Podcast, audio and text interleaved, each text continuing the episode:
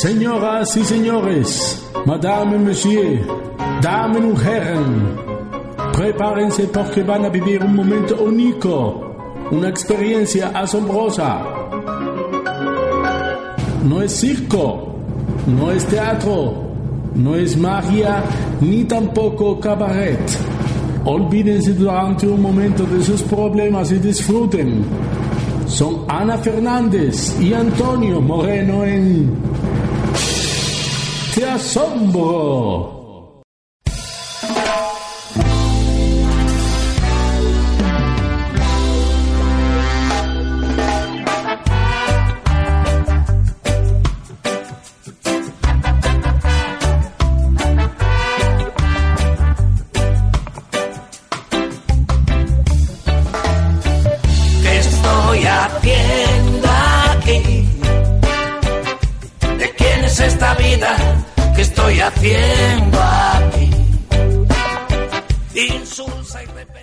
Muy buenas tardes. Aquí volvemos los Te Asombro a darlo todo en un nuevo programa de lunes. Desde las 7 de la tarde hasta las 9 de la noche quedaos aquí con nosotros, pues que os vamos a hacer como poco sonreír, que eso ya es muchísimo. Este es el programa número 3 de Te Asombro Radio en esta nueva temporada, ¿eh? En esta nueva temporada. ¡Ay, el 4! Dilo, Antonio, ¿eh? El 4, Ana, el El 4. 4, el 4. ¿Y por qué yo digo el 3? Pues porque eres humana. Y, y me confundo, ¿te das cuenta? A mí me viene bien. ¿A que sí? Sí. Qué atento te he visto. Este va a ser un grandísimo programa. seguro, seguro. Bueno, pues eso, que este es el programa número 4 de Te Asombro Radio en esta nueva temporada, que estamos en el 103.1 de la Jungla Asturias, en el 91.5 de Capital Radio y online, que nos escucha mucha gente online, en www.apqradio.es. A los mandos, Fran. La que os habla, Ana Fernández. Y el maravilloso Antonio Amivera. Aquí. El ínclito. Ah, ese. Soy ínclito. ¿Qué quiere decir? No sé, pero suena Ah, bien. pero Ana, suena bien, ¿eh? Sí, sí. El ínclito Antonio a, a mi vera, siempre a la verita mía. Ínclito único. El único. El único. El, el primero Insuperable. y más maravilloso ínclito. ¿Con qué vamos a sorprender hoy a nuestros oyentes, Antonio, en esta tarde que tenemos por delante, tarde-noche? Pues va a venir un, un fotógrafo. mm, muy Que hace fotos. Si va a hacer. No, que toca la guitarra. Viene un fotógrafo que con la máquina de fotos, con la cámara de fotos toca la guitarra y un guitarrista que con la guitarra te hace, te hace selfies. ¿Ves? Asombroso. Sí. Como nuestro Sí. programa. Asombroso, vamos, a tope. Escuchen y quédense nuestros oyentes, que va a venir un fotógrafo que con la cámara de fotos toca la guitarra. Suena, sí. Suena. Y un guitarrista que hace fotos con la guitarra. Bueno, bueno, bueno, pues vamos a conjugar el verbo te asombro, este que nos hemos inventado nosotros, lo vamos a conjugar con secciones muy variadas y con dos él te asombra muy especiales, ya lo acaba de decir Antonio aquí clarísimamente. Solo con ellos ya es más que suficiente para que os quedéis a la escucha. Pero también tendremos muchas otras secciones asombrosas y entretenidas. Lo que sí es seguro es que en cualquier caso os vamos a traer un programa lleno de entretenimiento, de risas y de momentazos. Eso seguro. Que hasta Fran, nuestro técnico, hombre de pocas palabras, a veces sonríe con nosotros. Ya verás cuando le veamos echar una carcajada. Eso va a ser terrible. Está diciendo que no. Que sí, que sí, está diciendo que en breve va a echar una carcajada. Flan, ¿tus cascos son muy grandes o la cabeza pequeña? Es que uno de mi pueblo el otro La día me lo cabeza- dijo, dice, con la cabeza que tiene, que esos cascos deben ser enormes, ¿no? Porque se te- Pero a ti, no a él. Y a porque- él, mira, mira. Bueno, porque dice que tiene la cabeza pequeña. Bueno, Mm, igual y la sonrisa grande. Sí, sí, sí, sí. Bueno, pues que si queréis contactar con nosotros, os recordamos línea directa a través del 683... Uy, perdón. 683-322-708. nuestro correo electrónico en Te asombro, arroba apqradio.es. y nuestro Facebook. Arroba te asombro radio. Ay, qué, bien, fácil. qué fácil, qué fácil es localizarnos, bien sea por, por tierra, mar o aire, bien sea por teléfono, por redes sociales o por correo electrónico, así es facilísimo. Así que venga, que tenemos un programa muy cargado. Empezamos, Fran.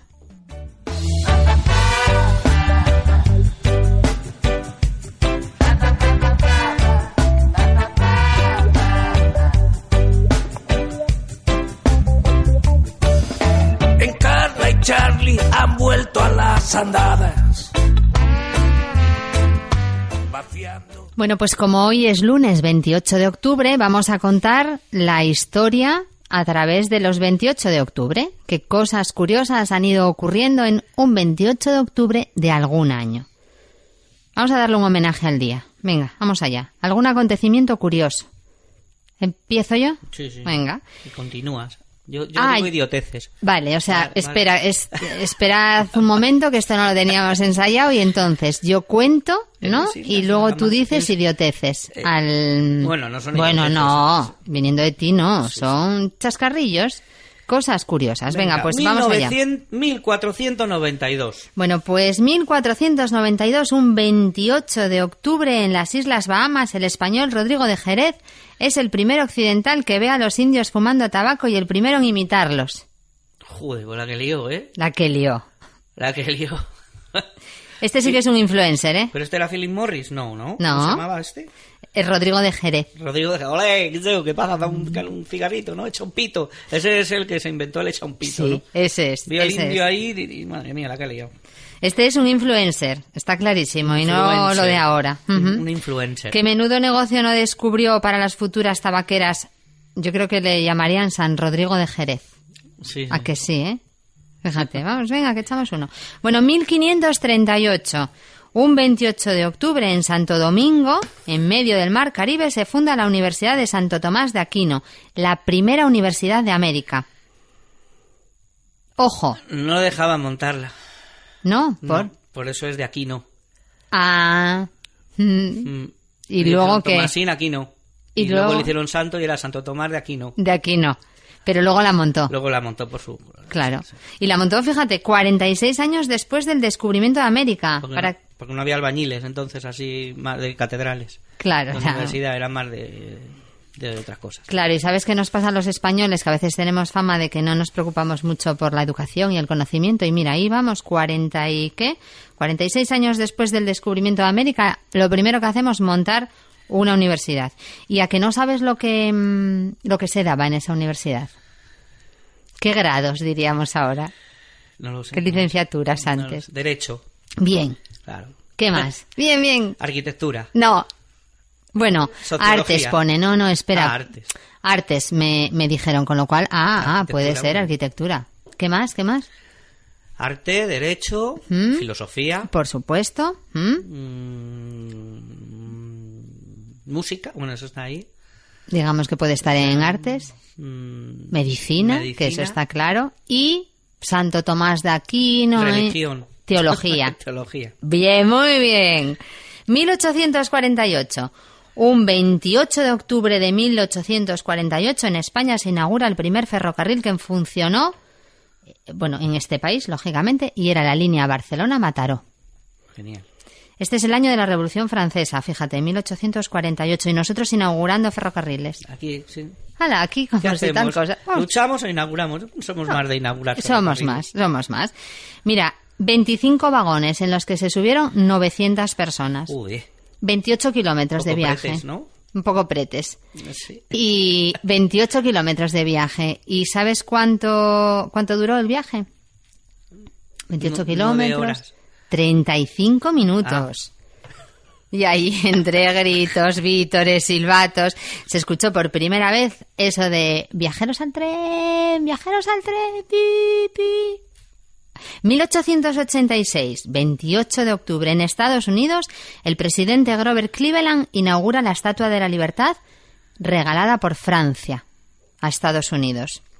Símbolo de la democracia, símbolo de la libertad y de lo amigos que eran los franceses y los americanos. No me ha gustado esta. Ah, pues a mí sí, porque Sí. yo estuve allí hace dos años. Ah, entonces sí. y entonces me, subí a la corona. Entonces ese está, Que sí. tú te puedes subir y ver el, el mundo desde allí. Ah, Hay sí, un chiste, hay un chiste. Cuéntalo. De Estatua de la Libertad. Venga. Pero ¿Se bueno, puede contar en radio? Sí. Sí. Lo ¿Qué contamos quieres, ahora, venga. machismo- ¿Machista o feminista? Intenta que ninguna de las dos. No, es una otra. O sea, es una Eh, mm, feminista. otra. Vale. Eh, ¿En qué se parece la Estatua Libertad, a- de la Libertad a un hombre? Y yo tengo que preguntar en qué. En que Oh. no tiene cerebro para hacer un mirador. No, es algo así. En que no tenía cerebro y se hizo un mirador. pues, pues mejor feminista, sí. Feminista, ¿no? Y bien, bien. bueno, nada, pues ahí en esa parte sin cerebro, ¿eh? pues ahí me subí yo, fíjate, hace dos años. 1892, un 28 de octubre, en París, el precursor del cine, Émile Reynaud, estrena sus pantomimas luminosas, que son películas animadas con una linterna mágica. Es lo que se llama teatro óptico. Y esto fue el inicio de los dibujos animados. ¿A que esto es interesante? Sí, esto es muy interesante. Mira, las pantomimas Y luminosas... lo que hicieron el coche, el Renault. También. Terminado en T. ¿Este en qué termina? En D. Ay, ya, ya ves, ya ves que es un poco distinto. Que mira, las pantomimas luminosas se consideran las primeras películas de animación de la historia. ¿Y sabes cuánto duraban? No. No, entre un minuto y medio y cinco minutos. Y esto dependía exclusivamente de la velocidad con la que el operador hacía girar las bobinas de la máquina. Si era muy rápido. Pero antes estaba Un y medio. Melier, ¿eh? Este lo hizo muy bien, pero antes estuvo Melier, ¿eh? ¿Ah, sí? Sí. Ah, me lo voy a anotar, me lo voy a anotar esto, ¿eh? Melier. Y, y, y, y bueno, y lo iremos diciendo, ¿no? A lo largo del programa, porque luego se nos va el santo al cielo. ¿eh? O por ahí, por ahí, Por por ahí. ahí. Ah. Bueno, 1928 de octubre en Barcelona, España, se funda el Real Club Deportivo Español. Toma ya. ¿De aquí Ya me yo mucho más tranquilo. ¿A que sí? Sí. Bueno, de esto tengo yo también una anécdota. ¿Tú sabes cómo se llama a los seguidores del español? No. Periquitos. Ah, periquitos. ¿Y sabes por qué? Pues no. Pues porque Silbaban. No, en el primero de los estadios que, que Estaban agarrados tuvieron con las garras. pasaban periquitos. Muchas bandadas de Ah, periquitos por allí ah, sí, encima. qué cosas. Mm, Sí, sí, sí. Entonces todo tiene un porqué y un para qué. 1930. En Estados Unidos, un 28 de octubre, Pablo Picasso gana el primer premio internacional de pintura, un premio que se llama Carnegie. Muy bien por Pablite. Bueno, ¿y sabes con qué obra lo... ¿Y, y tú, Fran, sabes con qué obra lo ganó? Tampoco. Bueno, pues con un retrato que Picasso había hecho de su madre. Ay, las madres, ay, las madres. 12 años antes. Su madre se llamaba María Picasso López y decía de su hijo que, abro comillas, Pablito aprendió a pintar antes que a hablar. Ay, qué ojo tenemos las madres para los talentos de nuestros hijos. Ahí... ¿Y tenía de primer apellido Picasso como la Sí, madre? sí, adoptó el apellido de su madre. Es que mola más. Eso nos daría también para otro programa, ¿eh? Vale. Esa historia de Picasso y las mujeres, eso para otro programa, pero sí ahí. Qué turbio el Qué tío, turbio, ¿eh? qué turbio. 1944, un 28 de octubre en La Coruña, España, se inaugura el Estadio Municipal de Riazor. Toma ya, madre mía. Yo mucho más tranquilo. ¿Dónde? ¿En La Coruña? En La Ah, joder. Coruña, sí, En hombre. el 44, el Riazora, pues es muy Mm. joven. Sí. Bueno, pues al día siguiente, eh, el 29 de octubre, hubo el primer partido en ese estadio entre el Depor y el Valencia. Y vaya penita, porque hubo victoria visitante. 2-3. El Todavía primer acuerdo, partido. Todavía me acuerdo. ¿A que sí? Eras tú un, no, un guayabín. 1951. Un 28 de octubre, en Cataluña, el piloto Juan Manuel Fangio gana su primer título mundial de Fórmula 1. Yo me acuerdo mucho de una padre, de una, de una padre, sí, de una frase que tenía mi padre que decía que veía a lo mejor a alguien que conducía muy rápido y decía, mira, mira, ese conduce a lo Fangio. Ojo, que Fangio ya conducía desde los 10 años y aprendió a conducir observando al- a- solo observando a los mayores. Y su primer trabajo fue barriendo en un taller de coches. Ahí le tienes, a Fangio. Bueno, ahí seguimos. 1956. Esto es interesantísimo. En España se inauguran los servicios de televisión española, que al día siguiente comenzó, comenzaron a emitir sus programas de manera regular en la tele española. Solo emitieron para 600 televisores, porque solo había en España 600 televisores. Y todos estaban instalados en Madrid. ¿Sabes lo que costaba un televisor en 1956? Dime que no, porque no lo sabes. No. 120 pesetas. Sí, hombre. Entre 25.000 y 30.000 pesetas. O sea, entre 150 y 180 euros de los de ahora. Pero el sueldo medio en aquel momento era de 120 pesetas al mes, que esto no llega ni al euro, lo que he Antonio. dicho yo, 120 pesetas. Pues, eh, pero eso es el Eso es un sueldo. sueldo. Eso es un sueldo, Está fíjate. muy bien. En aquel momento era. Mariano Medina, el hombre del tiempo. Estaba. Eh, bueno, y el tiempo lo daba con una tiza, que he estado viendo yo mm, vídeos, eso es súper interesante. Y luego también estaba Matías Prats padre, que fue el primer comentarista deportivo. Y en aquella primera emisión hubo un concierto, un cura hablando, coros, danzas y un mensaje oficial de un ministro de turno. Ya se utilizaba la televisión con, fin- con fines de propaganda en aquellos momentos. Esto no cambió nada. El cura hablando, ¿por qué? Porque le tocaban. Bueno, pues porque ya ves, estaba representado todo. El ministro, hablando, la por- política, el cura... Un cura misa- hablando es sí, un cura, que no está duro. Un cura hablando... Ah, hablando. Un cura hablando es- Ah, blando. cura sí, hablando es un cura que no está tierno, duro, ¿no? Era Sí. un cura tierno. No, hablando de hablar. También Sí, podría ser un cura que no está duro suena raro. Sí, sí, es que Sí, queda un poco... Queda raro, sí. O tierno, queda raro, queda Sí. raro. Mm. Bueno, y ya lo último, que se nos va el tiempo. 1981. En Estados Unidos se forma la banda de thrash metal Metallica. De estos no vamos a contar nada. Vamos a meter su música, Fran.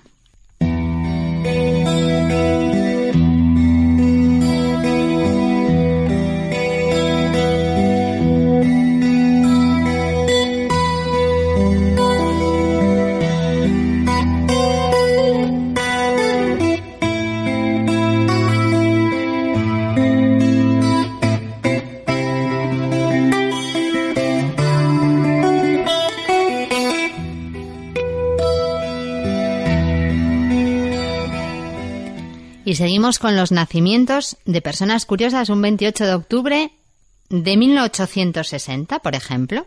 Jigoro Kano, creo que se dice as- así, artista marcial japonés, que fundó el judo. Dijo muchas frases de estas importantes, pero una de las más sonadas fue, el judo más que un arte de ataque y defensa es un estilo de vida. Ahí le tienes. 1866. Ramón María del Valle Inclán, escritor español, nació. Era de Villanueva de Arosa. Ya sabemos que es un dramaturgo y figura clave de la literatura del siglo XX, pero dicen de él que es el más excéntrico y loco de los escritores españoles de la época. Se fue a Madrid porque él decía que en la capital es donde pasan cosas. Oye, me gusta a mí esta, esta frase. En la capital es donde pasan cosas. Ojito al dato. Nada más llegar se recorrió todos los cafés para convertirse en un tertuliano que viene a ser lo que ahora los tuiteros a Twitter, pues una cosa así. Merece la pena leer Luces de Bohemia. 1900, eh, mi- 1900 qué? 1900 20 41, el 21 me lo voy a saltar, porque vamos a saltarnos cosas porque si no no nos va a dar tiempo. 1941. Hank Marvin, guitarrista británico, mm, nace, no, a ver, nace Hank Marvin, guitarrista británico de la banda de Shadows, que este hombre se inventó una nueva manera de tocar con su Fender. ¿Mm? Tiene su importancia, ¿eh? ¿Qué más? 1963. Eros Ramazzotti, cantante italiano. Ahí nació ese día. Le rechazaron un conservatorio de música clásica porque no sabía leer una partitura. Pero él, don R que R, se metió a la música pop. Él dijo que no me sé leer yo una partitura, pues que me da igual. Que me meto a música pop, que me acogen.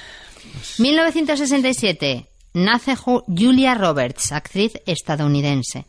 ¿Qué decir de Julia? de Julia, que Julia, Julia, la novia de América, la actriz mejor pagada, el rostro más bello, todos estos listados que han ido saliendo en revistas súper En importantísimas. Woman las piernas no eran de ella. Ah, no.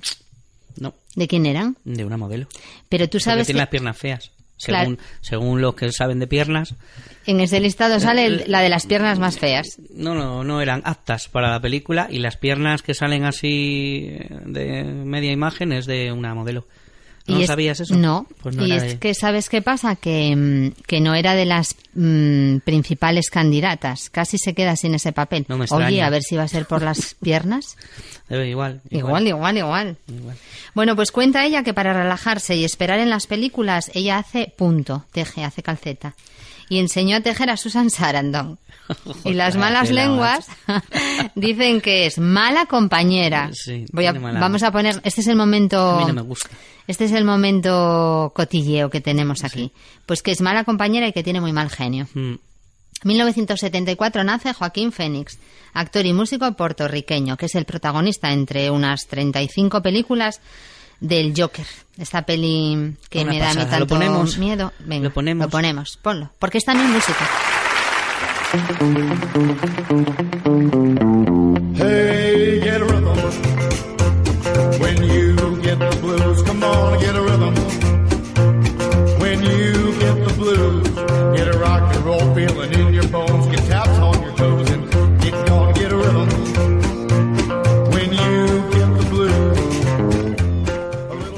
Mira, aquí está interpretando a Johnny Cash en la película En la cuerda floja, a que canta muy bien Ah, sí, también. a mí me gusta. Ay, a mí me gusta mucho este chico. Bueno, ya nos vamos a los fallecimientos. Venga, que es casi, casi, casi lo último. Fallecimientos de personas curiosas. Pues mira, Miguel Miura, escritor, dibujante y humorista español. Muere un 28 de octubre de 1977. Nos quedamos con su parte de dramaturgo y con su manera de ver la comedia. Él se autodefinió como soltero, perezoso y sentimental. Soltero, perezoso y sentimental, ole. O sea, Qué chula, ¿no? sí. Esa descripción. Sí, me veo reflejado un poco. Bueno, pues apúntatelo ahí. Em, tardó 20 años, esto será por lo de perezoso, en representar tres sombreros de copa. Es el autor de la superconocida obra de Ninet y Un señor de Murcia. A mí la que más me gusta es la de Milagro en casa de los López, que es bastante desconocida, pero está muy bien. ¿A que sí? Sí. Bueno, pues 1990 ya es el último fallecimiento que tenemos aquí. Gervasio. Ese Gerba.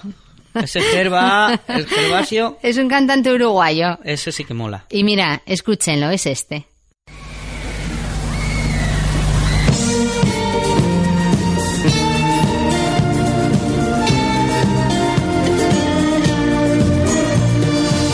pronunciando Dios en seis jornadas. Espacio abierto a todo el universo. Y en medio de millones de galaxias, un sistema solar es todo nuestro. Señalando la naturaleza. Madre, Suena, suena como al Fari, ¿no? Es un poco Fari, ¿no? no sé. ¿Dónde has Es- Gervasio? Vaya letra. Pues no tengo ni idea, pero a mí me hizo gracia. Gervasio. Tú tienes- Vaya letra. Sí, En tiene un poco como el Fari, así poco, ¿no? yo, en medio del universo. Bueno, pues esta canción además no tiene, bueno, no tiene desperdicio. Se llama Alma, Corazón y Pan. Alma, Corazón y Pan. Y nos vamos ya, y esto va muy rápido, al día de las, eh, perdón, a las celebraciones curiosas de este día. Mira, Día Mundial de la Animación. claro, ¿y por qué? Por lo... Por, porque están más animados, porque por, por- por lo del ci- dibujos animados. Ay, dibujos animados. Ay, ay, todo hilado viene Melier, hoy. Sí, de Melier. Que no era No, no era Melier. Melier, Era bueno. Emile Reynaud. Reynot. Eso es, pues por eso, porque hoy es el día en el que se conmemora la primera proyección del teatro óptico de Emile Reynaud. Y por en lo del japonés... 1892. Otro, otro, Claro, otro, día- el del Día Mundial del Judo. Eso es, muy bien. ¿Y qué Eso. más? Día, de, del, Día del Ingeniero en Venezuela. Muy bien. ¿Por qué? ¿Por no sabemos. Sí sabemos, Ah. ¿cómo que no sabemos? Porque en esta fecha, este 28 de octubre de, de, de, de, de no sé qué año, pero bueno, un 28 de octubre, se fundó el Colegio de Ingenieros de ese país, Mm. de Venezuela. Muy bien. Así que no se te ocurra a ti preguntar, ¿y el Día del Ingeniero de España cuándo es? Pues el 19 de marzo, San José, que también es el Día del Padre, pero bueno, ah, no- es verdad, es verdad, se me había olvidado. Qué tonto. no nos vamos a desviar del tema. ¿Y tu día de hoy, Antonio? ¿Dato curioso de algún 28 de octubre tuyo? Que si no damos paso a la siguiente sección. ¿Algún dato curioso? ¿Qué te pasa un 28 de octubre? Vamos, ni idea. 28 de octubre. ¿Qué pregunta? ¿Alguien sabe? Mm. ¿Y hoy? ¿Alguien sabe lo que le ha pasado el 28 Yo qué sé. Fíjate, pues han pasado todas estas cosas. ¿Y a ti? Pues el día, el Hoy- día- hoy, ¿qué te ha pasado el día hoy? internacional de que no pasa nada. No, pero hoy, ¿qué te ha pasado? Nada. Que estabas pachucho. Hoy estoy mejor, sí. ¿Ah, sí? Sí, el día internacional de que hoy estoy mejor. Venga, pues ya está. Pues Vale. ese es el día. El día nacional de la culdina. Pues ese es el día. Y no, porque eso es publicidad. Y no vamos a hacer publicidad, salvo que Culdina Ah, ah, o vale, cualquier vale. otra marca nos pague. Vale. Venga, pasamos de sección, Fran.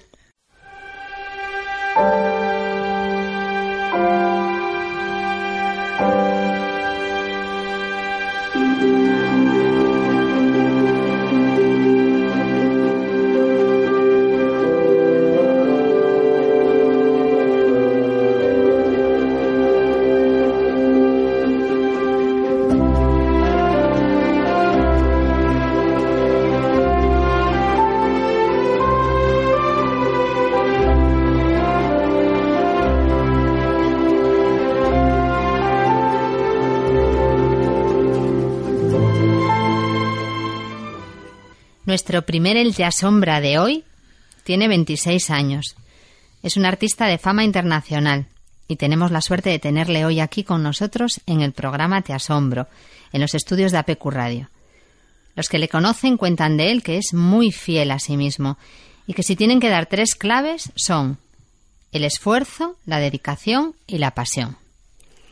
Nació un 7 de marzo de 1992 en Argentina. A los seis años descubrió su pasión por la música y comenzó a tocar la guitarra acústica. Tal era su pasión por aquella guitarra que desde muy pequeño captó la atención de muchos artistas argentinos con los que empezó a tocar. La suya es una familia en la que el esfuerzo es sinónimo de supervivencia. Tiene tres hermanos más, y eso le lleva a tener los pies en el suelo con una humildad enorme. A los 14 años, como buen artista bonaerense, empezó a ganarse la vida como músico urbano en la calle Florida. Y desde el minuto uno captó la atención de miles de personas por su estilo único, con mucha rapidez y mucho sentimiento en todas sus interpretaciones a la guitarra. Rapidez, sentimiento. A los 20 años probó suerte en las redes sociales y a partir de ahí comenzaron a llamarle para muchos eventos. Asegura que cree firmemente que los sueños se hacen realidad, y estos son algunos de los que ya se le han cumplido. En 2012, Roger Waters de Pink Floyd lo vio por la calle y lo invitó a grabar un videoclip con él y a tocar en uno de sus conciertos en el River Plate. Primer sueño. Segundo sueño, en 2015 participó en un programa argentino de talentos, Lo que das, y lo ganó. Y tercer sueño, en julio de 2018 tocó con la banda alemana Scorpions tocó estilo Vignew en un concierto en Alemania. Él es Damián Salazar, del que dicen entendidos de este mundo de la música. Dicen de él algunas opiniones. Mira, Antonio. Damián Salazar es un super guitarrista joven, nacido en Argentina, que su juventud no os engañe. Damián es capaz de interpretar covers tan difíciles con tanta fluidez que solo nos deja pensar que estamos en presencia de un grande de este instrumento. Otro dice de él que este niño tiene un cerebro musical y manos para respaldarlo. Esa frase me encanta. Y a este niño grande, a este artista internacional, tenemos el lujo de tenerlo hoy en nuestro programa, en Te Asombro. Bienvenido, Damián. Oh, muchas gracias. Hola, gracias. ¿Qué tal? Bien, muy bien. Bueno, aquí conociendo un poquito la cultura española y demás. Estoy feliz. Porque ¿qué hace una estrella internacional que para nosotros lo es? Al que llaman el Messi de la guitarra. Uf, eso es increíble. Para mí que me digan eso es algo grandioso. Porque lo admiro mucho a Messi. Y bueno, aunque tenga que ver con el fútbol y otra cosa, es algo increíble. Así que... ¿Y qué hace este Messi de la guitarra aquí en Asturias? nada, eh, vine en realidad contratado por un bueno un bar aquí, eh, Terrazas Ipanema, que está ubicado en la playa de España. Y bueno, eh, dije, bueno, no sé si quedarme mucho tiempo porque tengo que terminar mi disco y qué sé yo. Y me dijo, no, pero terminarlo aquí, la persona que me contrató. Y digo, uff, no sé, porque bueno, empecé a, como a pensarlo. Y digo, después empecé a ver que tenía todo para hacerlo y lo terminé aquí y fue como que se empezaron a abrir puertas y bueno, ahora conocí a una chica que canta re bien y justo tenía en mente todo, todo una, una cosa loca. Pero bueno, la vida me sorprendió y a veces son esas cosas simples que, que también, viste, hacen las cosas grandes a veces, ¿no? Porque tú estabas en, en Buenos Aires cuando te llamó, te llamaron de Ipanema aquí de este restaurante. Sí, sí. Eh, estaba en, claro, estaba en ¿Y Buenos Aires. ¿Y eso cómo es? ¿Cómo desde, desde la, porque es la playa, de la playa España? Sí, sí. ¿Cómo desde la playa de España aquí de, de Asturias recaen en ti o te conocen, Claro, te re llaman? loco, claro, sí. uf. Re locos, sí, a ver. Sí, eso es lo que, lo que yo digo. Ben- bienveni- bienvenido al mundo nuevo de Internet y toda la, Ujú. la locura de la explosión que pasa por Internet. Y bueno, tengo las redes sociales donde a veces es increíble porque, a ver, empiezo por el lado de que siempre mi sueño era eh, conocer distintos países, digamos, motivar a las personas a través de la música. Eh, por ahí no con, palabras, sino con, con la música, la sinfonía, que es lo que amo más allá de los géneros y bueno, que, que la gente de otros países pueda apreciar lo que hago y, y decía, pero ¿cómo? Porque con un manager hoy en día es difícil y bueno, hay muchas cosas raras y demás y, y bueno, tuve experiencias no tan buenas en ese sentido, pero bueno, dije, voy a intentarlo por internet, a ver esta, estas plataformas, qué tal. Y bueno, fue así como me y llevaron. resultan bien. Que sí, que si uno trabaja eh, puede, puede, digamos, sacarle provecho bueno, así que fue, fue algo lindo que me hayan llamado y, bueno, contactado por las redes, me vieron por YouTube, me dijeron, che, ¿querés venir a tocar aquí a, a bueno, España, y bla, bla, bla? Y yo, "Uf, qué raro, a ver quién es, y empieza uno a ver. ¿Y la experiencia?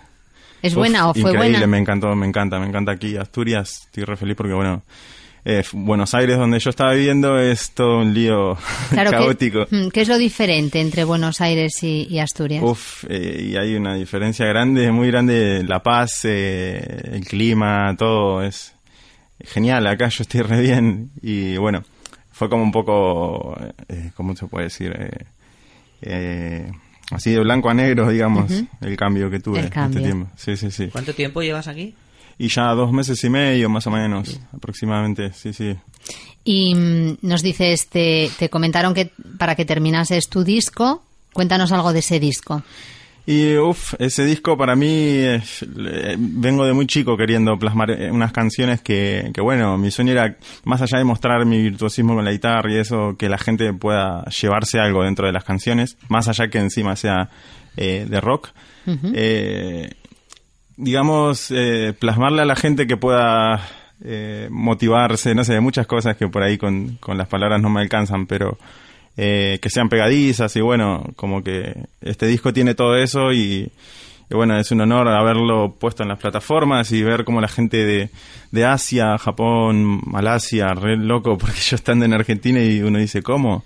Pero esa es la gente que más lo descarga, más lo está escuchando y me dicen qué buena tal canción y yo, bueno, es algo indescriptible, o sea, increíble. ¿Desde increíble. cuándo lo tienes publicado el disco? Y hace muy poco, hace un poquito más de un mes, el 8, no, miento, eh, uf, ah, Sí, bueno, fecha no me acuerdo. reciente, reciente. Realmente sí, sí, sí. sí. ¿El título de tu disco? Eh, se llama Arpegios a la velocidad de la luz. Es un poco loco. Eh, le puse así porque fue un video. Arpegios a la velocidad de la luz. Exacto, sí, sí, sí, en Vale. inglés está escrito. Eh, le puse así porque había un video que al ponerle ese título es como que se viralizó y bueno, me trajo muchas cosas buenas, eh, propuestas buenas y, y dije, bueno, voy a hacer un disco en base a esto. Y, y bueno, también está funcionando con eso, bueno, el mundo loco de las redes sociales. Qué bueno. Eh, Damián, ¿cuándo te das cuenta de que lo tuyo era la guitarra? Y de chiquito, de chiquito, eh, porque creo que cuando uno, como, como decías ahí en, un- en algo que le, leíste al principio que me gustó mucho, eh, lo de la pasión y eso, para mí eso es lo primordial, digamos. Bueno, ya el- de- los argentinos somos muy apasionados, aunque bueno, lo mío es un poco raro, no se ve mucho en Argentina, pero, ¿Pero sí por la qué? pasión. ¿Por qué? ¿Por qué no se ve lo tuyo en Argentina? Y me refiero a este tipo de música quizás, o el tema del rock, o... ¿Cómo te puedo decir? Me pasó una experiencia muy rara porque entendí que más allá que la gente por ahí no entienda tu música en la calle cuando tocaba, me decían, te compro un disco. Y yo decía, qué raro que una y otra persona me compre un disco pero me diga, no entiendo tu música. Hasta que le pregunté a uno y uno me dijo, me alegraste el día y veo que disfrutás lo que haces y aunque no lo entienda, me llevó algo positivo, algo lindo. Entonces entendí algo magnífico en ese momento. Que uno puede hacer lo que le apasiona y puede atravesar el mundo comercial y es, es genial eso, es increíble y es verdad, es real. increíble. Y me encanta compartirlo, o sea, así que nada, no soy de un, de un género en específico ni nada así como abierto a todo, me encanta la música, toco el piano, de todo, pero mi pasión es la guitarra. Y dejas esa huella en los que te escuchan, no les dejas indiferentes en ningún momento, ¿no? Qué lindo, gracias, sí, sí, eso es algo muy lindo. Mm, ¿Qué es para ti el éxito? Uf, qué complejo. Define esto, Sí. estas preguntas que empezamos a hacer Sí, sí, complejas. sí. Define el éxito. Damián. Uf. Y como, es- como decía recién hace un rato con, bueno, con Fernando, eh, que a ver, a veces se, encuentra el éxito en las cosas más simples y uno lo va a buscar en, en las cosas más que cree que son más importantes. No sé, vamos corriendo por la vida creyendo que, que, que la meta, que la felicidad está en aquella meta. O sea, no, no defino que, ¿no? Pero y resulta que después cuando, cuando caemos en una realidad vemos que, que los, los momentos más simples fueron los que en realidad nos florecieron por dentro. O sea, no soy poeta ni nada de eso, pero me encanta como ver, tener ese punto de vista, ¿no? Y compartirlo con la gente, que va más allá de la música y, y demás. O sea, para ti éxito son esos momentos que te hacen florecer a ti por dentro, como dices, o Tal que, cual, o que ves cual. que alguien florece con tu música. Exacto, exacto. Un ejemplo rapidito es que una vez eh, digo, bueno, no sé, tocaba una banda y en Argentina y a la salida de, de- de la banda se junta gente en el teatro y todo y, y era tocar en la calle y tenía una energía tan buena que, bueno, vamos a tocar, le digo a un amigo que tocaba los tachos con, con percusión en la calle, bueno, vamos, y de ese momento, de esa decisión tan simple, salió algo increíble, porque salió la banda, nos saludó, estuvo con nosotros, nos hicieron ir al VIP, terminamos hablando, contacto, y vos decís, de un simple bueno, vamos. Y eso, esa, ese es el, el éxito, creo. Ese es el éxito. ¿Qué- qué- Permite, Ana.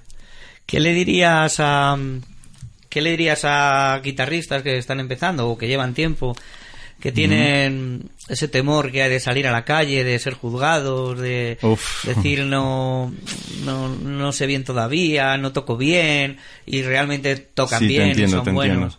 ¿Qué le dirías a esos chavales? Mm, y que, mira, yo siempre digo, todo depende de la intensidad de la pasión. O sea, cuál intensa es tu pasión por lo que haces. Si, si lo haces con ganas, eh, sea donde sea, te lleve mucho o poco tiempo, eh, creo que las puertas, no tengo duda, pero lo digo con mucha seguridad, siempre se van a abrir. Pero si no, si no lo amas mucho, a la larga o a la corta lo dejas. Y, bueno, que a los guitarristas que, están empezando tanto como yo, que, que sigan, que, que se animen, que, que todo lo que mi idea justamente para mí es un logro ver, por ejemplo, de en las redes cuando me escriben me dicen me, me motivaste, o sea, empecé a tocar la guitarra, pero cuando veo mensajes como voy a dejar de, de tocar la guitarra porque te vi a ti y por ahí les parece chistoso y a mí como que eso no me mola No tanto, no, honestamente, ¿entiendes? Y bueno, de, de estar tocando en la calle, ¿no? Que yo que, que os veo muchas veces y Sí. Y, y bueno, el hijo de mi pareja toca en la calle también. ¿Ah, sí? Sí. Wow, wow. Y, y cuando él levanta la cabeza, ¿no? Que igual está en su mundo, en su Sí, canción, yo toca también. así, bosa, ¿no? Eh, y, Uf. Eh, mira para abajo, está en su mundo Sí, y tal. sí, Y resulta que está transmitiendo más. Por eso lo que dices tú, la pasión, ¿no? Estar conectado con el corazón a las manos, ¿no? Es, que las notas se caen de, de los dedos, sí. Y, y levantar la cabeza y ver, yo qué sé, 40, 50 personas Uf, y recibir no un aplauso. Uf. Es increíble, ese momento es increíble. Claro. Y qué lindo que lo experimente la persona que me contás. Es algo... Y de muy- ahí a estar mirando una acera con una gorrita con unas monedas, a levantar la cabeza un día y tocar con el maestro, con los maestros de la del sinfónico, con Pink Floyd. Ah, o sí, sea, uf. o sea, Ese día eh, estaba temblando, que, estaba que- que cuando luego terminaste y fuiste a casa a la cama Uf, eh, tocar no podía dormir, Roger Waters, parece- o sea, es- claro. Ese día parece que me tomé una jarra de café porque estaba... no, no creía de lo que me había pasado, no creía. Y, ahí toca en... sinfónico además, o sea, Que sí, es el estilo que me gusta, todo, Claro. toda esa locura, sí, sí, sí. Oye, pero antes de que siga hablando, pues que nos toque algo, ¿no? Bueno, Porque aquí vienen personas que hacen. Entonces, ¿vamos allá? bueno, gracias. Vale, Venga. vale. Bueno, ahí muestro un poquito de lo que hice últimamente en el disco, bueno, algo instrumental propio. Me Genial. gusta que en las melodías eh, se sienta la- la- las ganas, la Venga. pasión. Genial.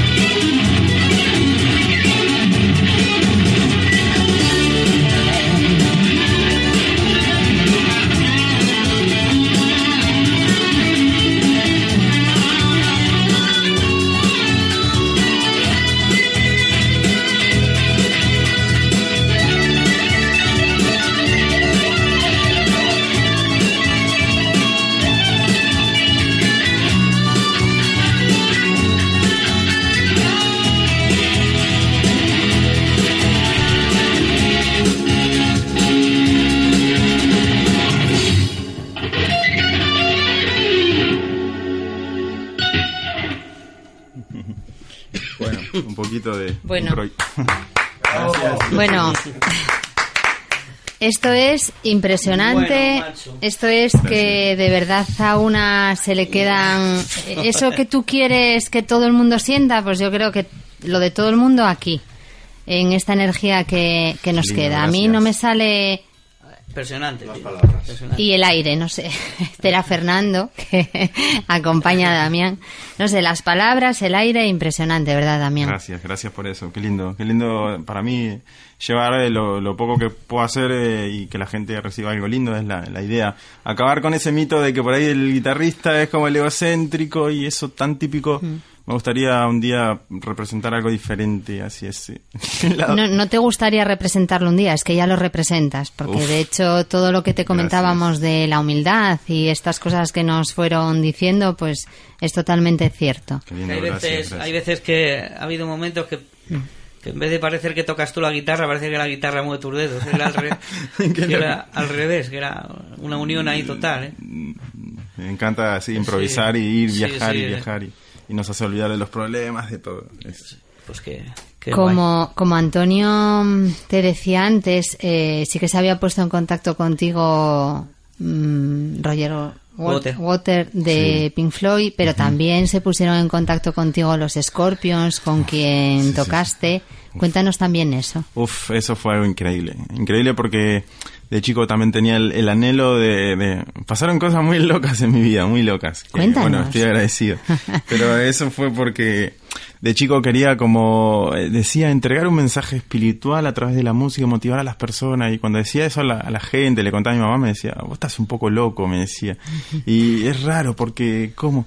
Y yo decía, no, pero no, no me baso, no hablo de religiones, ni me refiero a algo que, que motive en la música, con una canción, quizás aunque hable de amor, que, que, que tenga que ver con...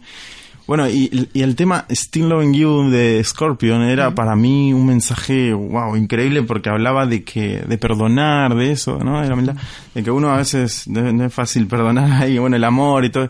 La canción, las melodías, me molaba eso. Y yo decía, wow, algún día quiero tocar esto, sería un sueño. Y eh, resulta que, bueno, hice versiones en, en YouTube, así, covers en la calle.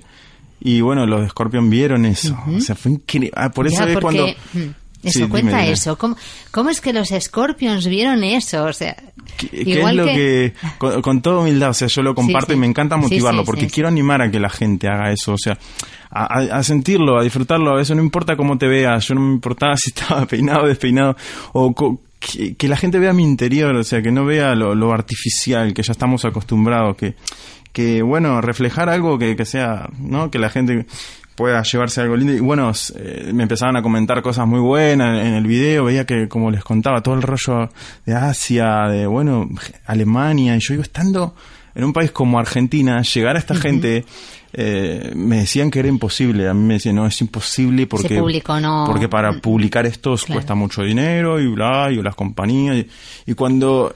eh, a ver, YouTube está bueno porque es una plataforma donde uno se puede mostrar y, y hay analíticos que dicen, deciden, bueno, esto lo ponemos aquí, allá. Y cuando vi que se posicionó lo mío en todos esos países dije, wow, pero de ahí a que le llega a Scorpion está muy lejos, Ya. pero bueno. y llegó.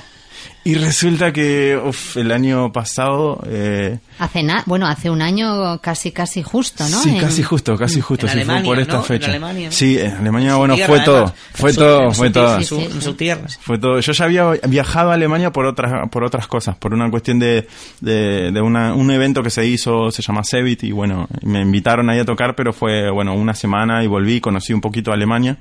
Eh, bueno, todo extremo, porque Argentina, Alemania, el idioma, el cambio de cultura y todo, y fue que, ¿qué hago aquí? Pero ahí entendí que, bueno, la música llevaría Llega eso. igual, independientemente del idioma, ¿verdad? Sí, eso. Ahí donde empecé a ver todo eso que, que, que pensaba que yo mismo estaba loco, pero me di cuenta que no estaba loco, que era que había que seguir, que había que seguir. Por eso me encanta motivar a la gente con eso. Y bueno, lo de Scorpion me contactaron y me dijeron, bueno, un manager me dice, eh, te vimos por YouTube, bla, bla, bla, y tengo una sorpresa muy grande para vos, pero no te la puedo decir. Igual tiene que ver con Scorpion. Y fue como, no, no, no, dije yo, no puede ser, no puede ser. Y ya imagínate que ese día iba a tocar en la calle como si fuera un león, no sé. Con, Levitabas. Ah, sí, estaba re feliz. Y me dice, bueno, ¿sabes que Scorpion quiere que toques con ellos frente a 40.000 personas y vas a estar así? Y yo digo, no, no, no, no, para, me estás jodiendo. Y esa noche fui, agarré a mi familia, le dije, tengo para contarle algo. Bueno. Y ahí entendí, antes de, de también eh, contar mi euforia, le dije a mi madre, eh, viste más que, que era verdad, y bueno, llorando conmigo me dice, sí, sí, yo sé que iba a hacer, pero no tenés que dejar de estudiar igual. me dice. Como son las madres, ¿no? Siempre, bueno, este, igual tiene razón, obvio. Pero bueno, o sea, es, es eso, ¿viste?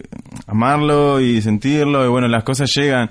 Eh, también estoy muy agradecido por esas cosas que, que, no, que no pasan todos los días, digamos, a mí me, me abrió una puerta enorme. Eh, bueno, lo que pasó en vivo es increíble. Pueden ¿Cómo ver el video. Pueden verlo Sí, ahí sí, en YouTube. sí. en YouTube. Pero ¿cómo lo recuerdas tú en cuanto a sensaciones? ¿Tú piensas en ello y, y- y qué sensaciones revives? Mira, es así, claro, para, para la gente que me ve me dice, wow, vos tocaste con Scorpion y bla, bla, bla.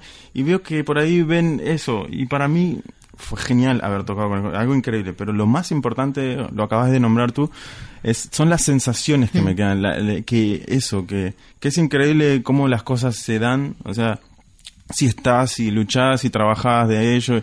Y bueno eh, es que tenerlo a Klaus Main así enfrente al lado mío y, me está abrazando y compartiendo música y, y me acordaba y se me caían las lágrimas que hacía un par de días que estaba en la calle bueno y, y todo eso es increíble no increíble increíble. Me gusta motivar a la gente así que los animo a, a luchar por sus sueños que no se dejen ahí. ¿Qué- ¿Con qué otros artistas coincidiste? Eh, fue loco lo mío, porque fueron pocos, pero fueron grosos, fueron muy grandes. Eh, bueno, eh, tuve el honor también de, de tocar con una banda alemana que, bueno, por ahí eh, no, no es tan famosa como Scorpion, pero es muy grande del thrash metal. eh, se llama Destruction, ya, ya el nombre lo dice todo. Sí. sí, sí, sí, es bastante ¿Y eso heavy la fue? cosa. Y ellos también me vieron, eh, creo que me vieron por un video en Facebook, algo así. En la Y calle, yo creo, ¿no? me o bueno, vieron- en, sí, me vieron con Te este contactaron video. con- contigo tras haberte visto en, en la calle, ¿no? Y Sí, sí, sí, al, al- al verme en la calle. Y- Y, me escribieron ahí. por redes sociales, porque eso sí que lo vi yo en tu, Sí. en tu Facebook Sí, y sí, tú sí, sí, les sí. contestaste también por sí, redes fue todo ahí. sociales. Yo digo, bueno, ya está, hay que confiar en esto y, y sí, no puede ser todo tan loco. Pero ellos cuando me dijeron, cuando vayamos a Argentina, queremos que toques con nosotros, queremos que participes. Y también, o sea, la banda esa, la verdad que estoy re agradecido porque se portaron re bien conmigo. Y, Mira, tengo yo aquí anotado que Klaus de Scorpions te dijo que a partir de ahora tú serás la nueva generación llevando el mensaje de la música. Uf, sí, eso fue lo, uf, lo la más. nueva generación llevando el Lo mensaje más. de la música. Uno te imagina cómo salí esa noche de ese concierto con esas ¿eh? palabras. Sí, sí, sí, no. Demasiado. 40.000 personas fueron. Uf, sí, sí, sí, sí, sí, sí, sí Ahí no había 40 o 50, ¿eh? que levantas la vista. No, fue una locura eso, eso fue una locura. Y Damián, ¿qué dice tu madre de todo esto? Mi madre, bueno, mi madre no, que sí, que, que, que siga, que, que, bueno, que no baje los brazos, que no me rinda. Bueno, mi padre falleció y él me dice, eh, tu padre debe estar feliz en el cielo, donde sea que esté, por, por esto que estás haciendo. Y él siempre quiso que, que sus hijos tomen la música, porque bueno, él no pudo, o por ahí no se atrevió a hacerlo, pero bueno, eh, feliz, no, está feliz conmigo. A veces, como toda madre, se enoja por, porque el hijo no, no se porta bien. Pero pero- si no, no sería una madre, Que sí, lógicamente. obvio, obvio, no, no, no, obvio, ¿Y tus no, hermanos qué, qué dicen? Y mis ¿Te hermanos apoyan? también, mis Sí. hermanos, bueno, vine con, con uno de ellos hace poco aquí y bueno, él tuvo que marchar antes porque él está, él es el que me firma todos los videos, está ahí conmigo siempre. Bueno, me ayuda con el inglés porque mi inglés no está tan bueno y, y bueno, no, también es como que bien, cuando ¿no? hablamos me dicen, hermano, seguimos tu ejemplo y gracias. ¿Te Y- echan de menos? Eh, sí, a veces sí. A veces sí, a veces no, Sí, como sí, los sí, hermanos, sí, sí, pero... como todo ¿Y tú les echas de menos? Que sí, a veces sí también. Son momentos cuando uno baja y dice, uff, extraño un poco a mi familia. Si yo tuviera aquí Cuando alguien... baja, cuando está arriba, Mm. pasa. Sí, sí, cuando tu está- momento. Es tu momento. Sí, sí, sí, sí, tal cual. Bueno, Son pues... Otra cancioncilla. Eh, bueno, como quieran. Sí, claro, ¿no? de- Como quieran. A ver. Nos Bueno. pedían aquí que tenemos público y ver, nos ver, pedían Europa de Santana. Ay, ¿Podrá ser, Damián? Bueno, si no puede ser hoy, le traemos otro día. No hay problema. Si no, puede ser. ¿Sabes que Es que no tengo el backing track porque el- eso es Vale, sí, dice. pero puedo tirar un pedacito, si no... Un pedacito, mira.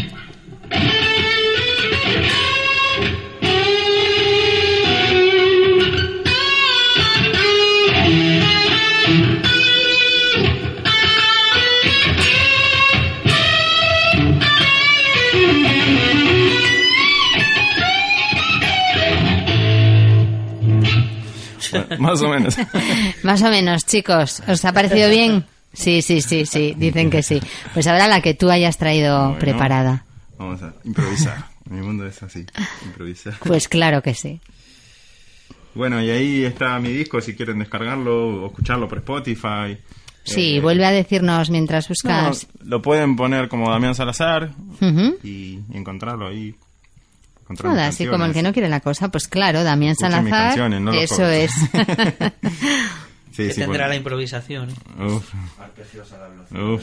Arpegios a la velocidad de la luz, Sí, muy bien. eh, En inglés. sí, Bueno, sí. en inglés. Ven aquí, Fernando, dilo. No lo sé bien. Ah, vaya. Dilo tú, Damián, mientras buscas, dilo en inglés. Uf, Bueno, pero mejor- yo creo. yo creo que con que pongan Damián Salazar ya está. Sí, mejor así. Además es They are que. piercing the heart and the nowhere. Ay, otra Ah, vez, Antonio. No, Sí. ahora te estás pasando. Como una vez. Te había quedado entre The alemán e windows in inglés. the table in the night. Ay, muy Miren, bien. ahí no sé si muchos jugaron, bueno, no sé qué tal acá. Pero, por ejemplo, en Argentina la consola Sega Genesis, eh, que bueno, era de Japón, eh, tenía un juego, el Sonic. Bueno, muchos lo conocen, Sonic. el- Sí. el- la cosita azul. Sí. bueno, y hace poco hice una versión y, y les, les gustó a mucha gente. Pero está todo improvisada así con la guitarra, porque, uf, marcó mucho mi infancia. Puede ser re loco esto, pero...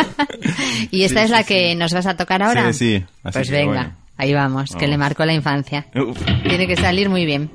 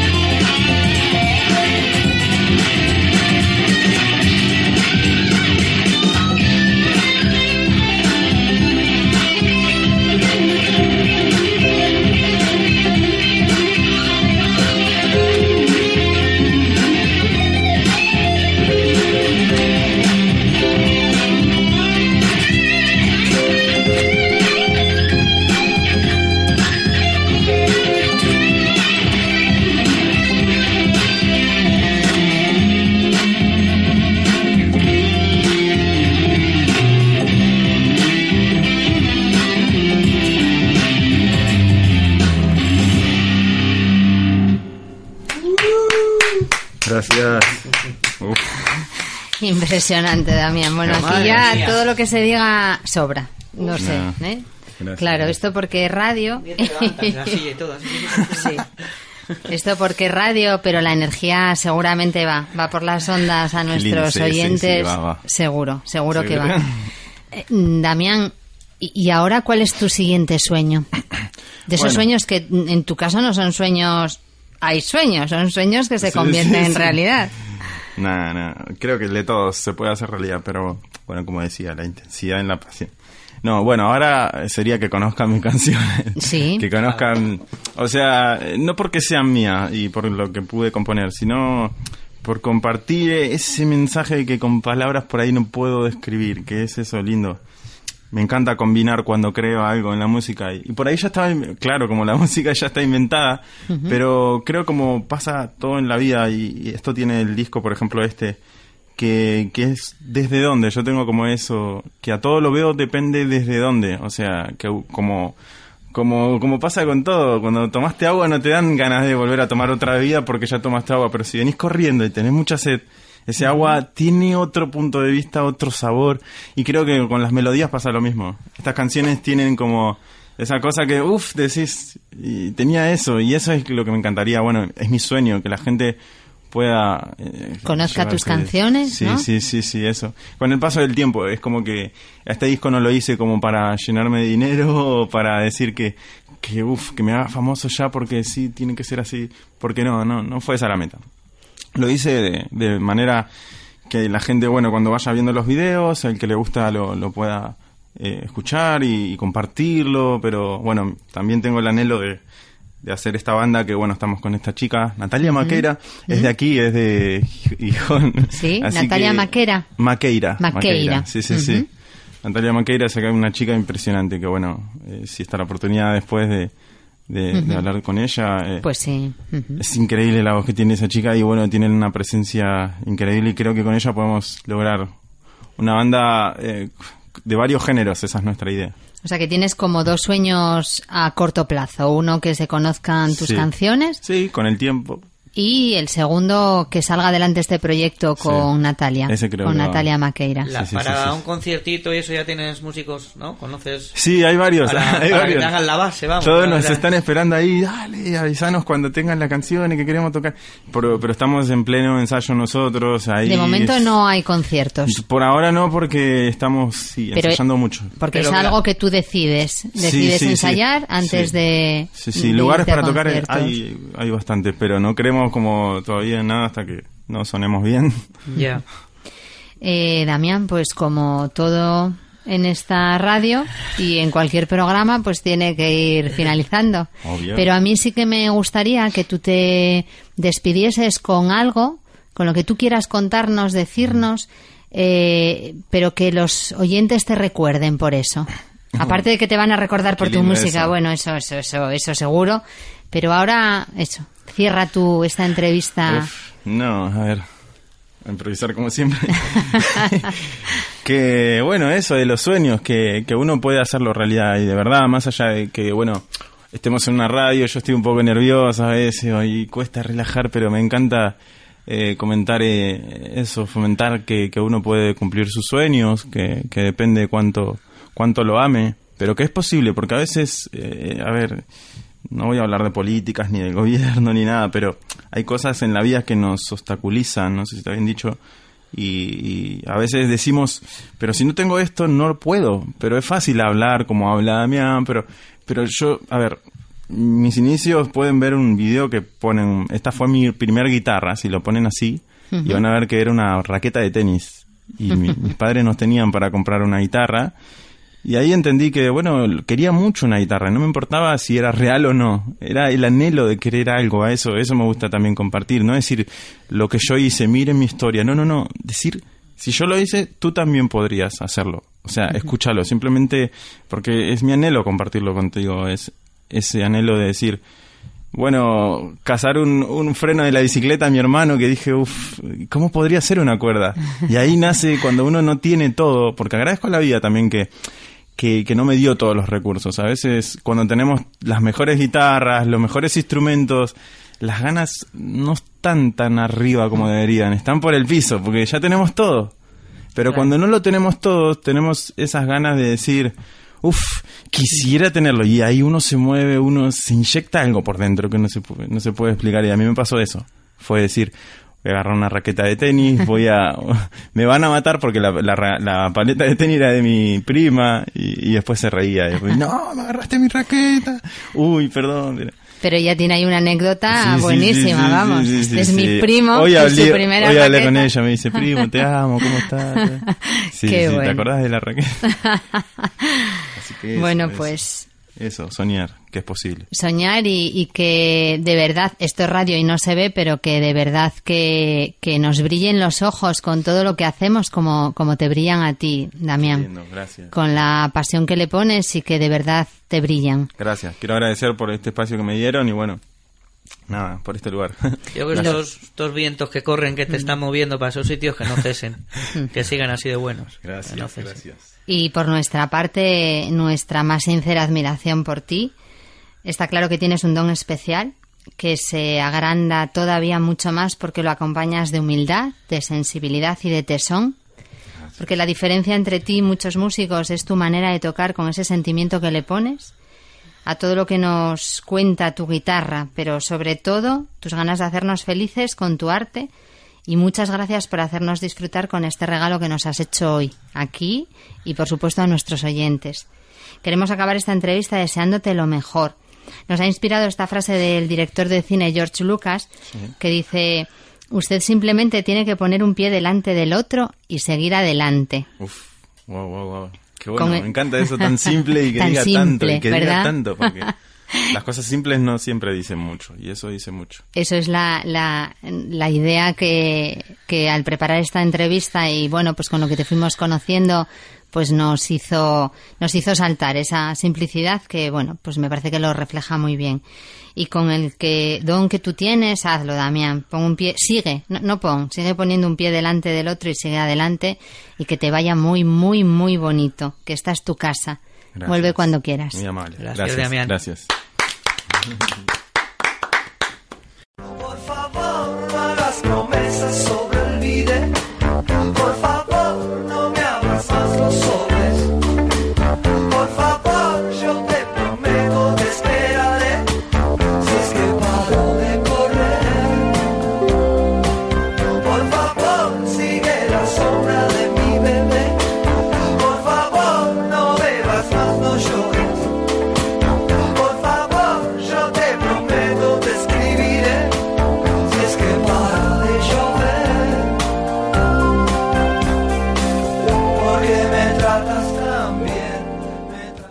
favor, hijito, tócame esa cancioncita tuya tan bonita. Sí, mami. Do, mi, sol, do, do, sol, mi, do. El solfeo es necesario en música. Practicar escalas y arpegios. Y se canta desde el pecho y no por la nariz. Escalas y arpegios. Ya verás que con el diario... Sección Cómo conseguir una voz asombrosa. Pero hoy, Antonio, mira que es chula esta sección, ¿eh? Pero hoy tengo una mala noticia. Que no puede ser esto del profe de voz porque Andrés no puede. ¿Tú Vaya. te acuerdas de Andrés, que es el vocalista de Embolados y de The Nap? Claro, no me voy a acordar. El de- Qué bueno, el de... Bueno, Bueno, pues no puede. No puede desplazarse Sí, él dice que no se puede desplazar porque, claro, que tiene mucho trabajo en Gijón. Ya sabéis que nuestros estudios están aquí en Avilés. Pero bueno, aparte yo me he quedado con la mosca detrás de la oreja que a ver si va a ser que no damos el perfil de buenos alumnos. ¿eh? Bueno, yo, igual, igual ha dicho yo paso estos. bueno, Yo estos dos locos, estos... Bueno, pero de todos modos, no os preocupéis, queridos oyentes, porque os damos una buena noticia y es que para la semana que viene, yo creo, ya tenemos otro nuevo fichaje. Que seguro que Andrés lo, vamos, mm, le va a hablar muy bien de nosotros y entonces no se va a ir este nuevo fichaje. Y yo ya no estaré constipado y, y- y puedo. Y entonces podremos utilizar todas las técnicas que él nos dijo de diafragma y el tss y esas cosas, ¿eh? Y con otro nuevo profe. Así que no os preocupéis, queridos No oyentes. os. Conseguiremos voz asombrosa. No os libráis.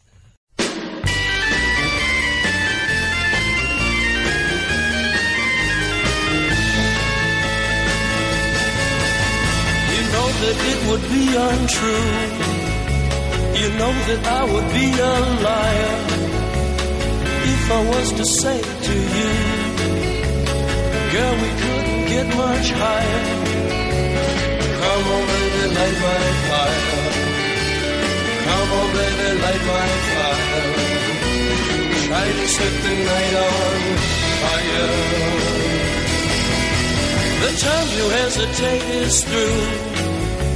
No time to wallow in the mire. Try now, we can only lose. And our love become a funeral pyre. Come on, baby, light my fire. Come on, baby, light my fire. Try to set the night on fire. Yeah.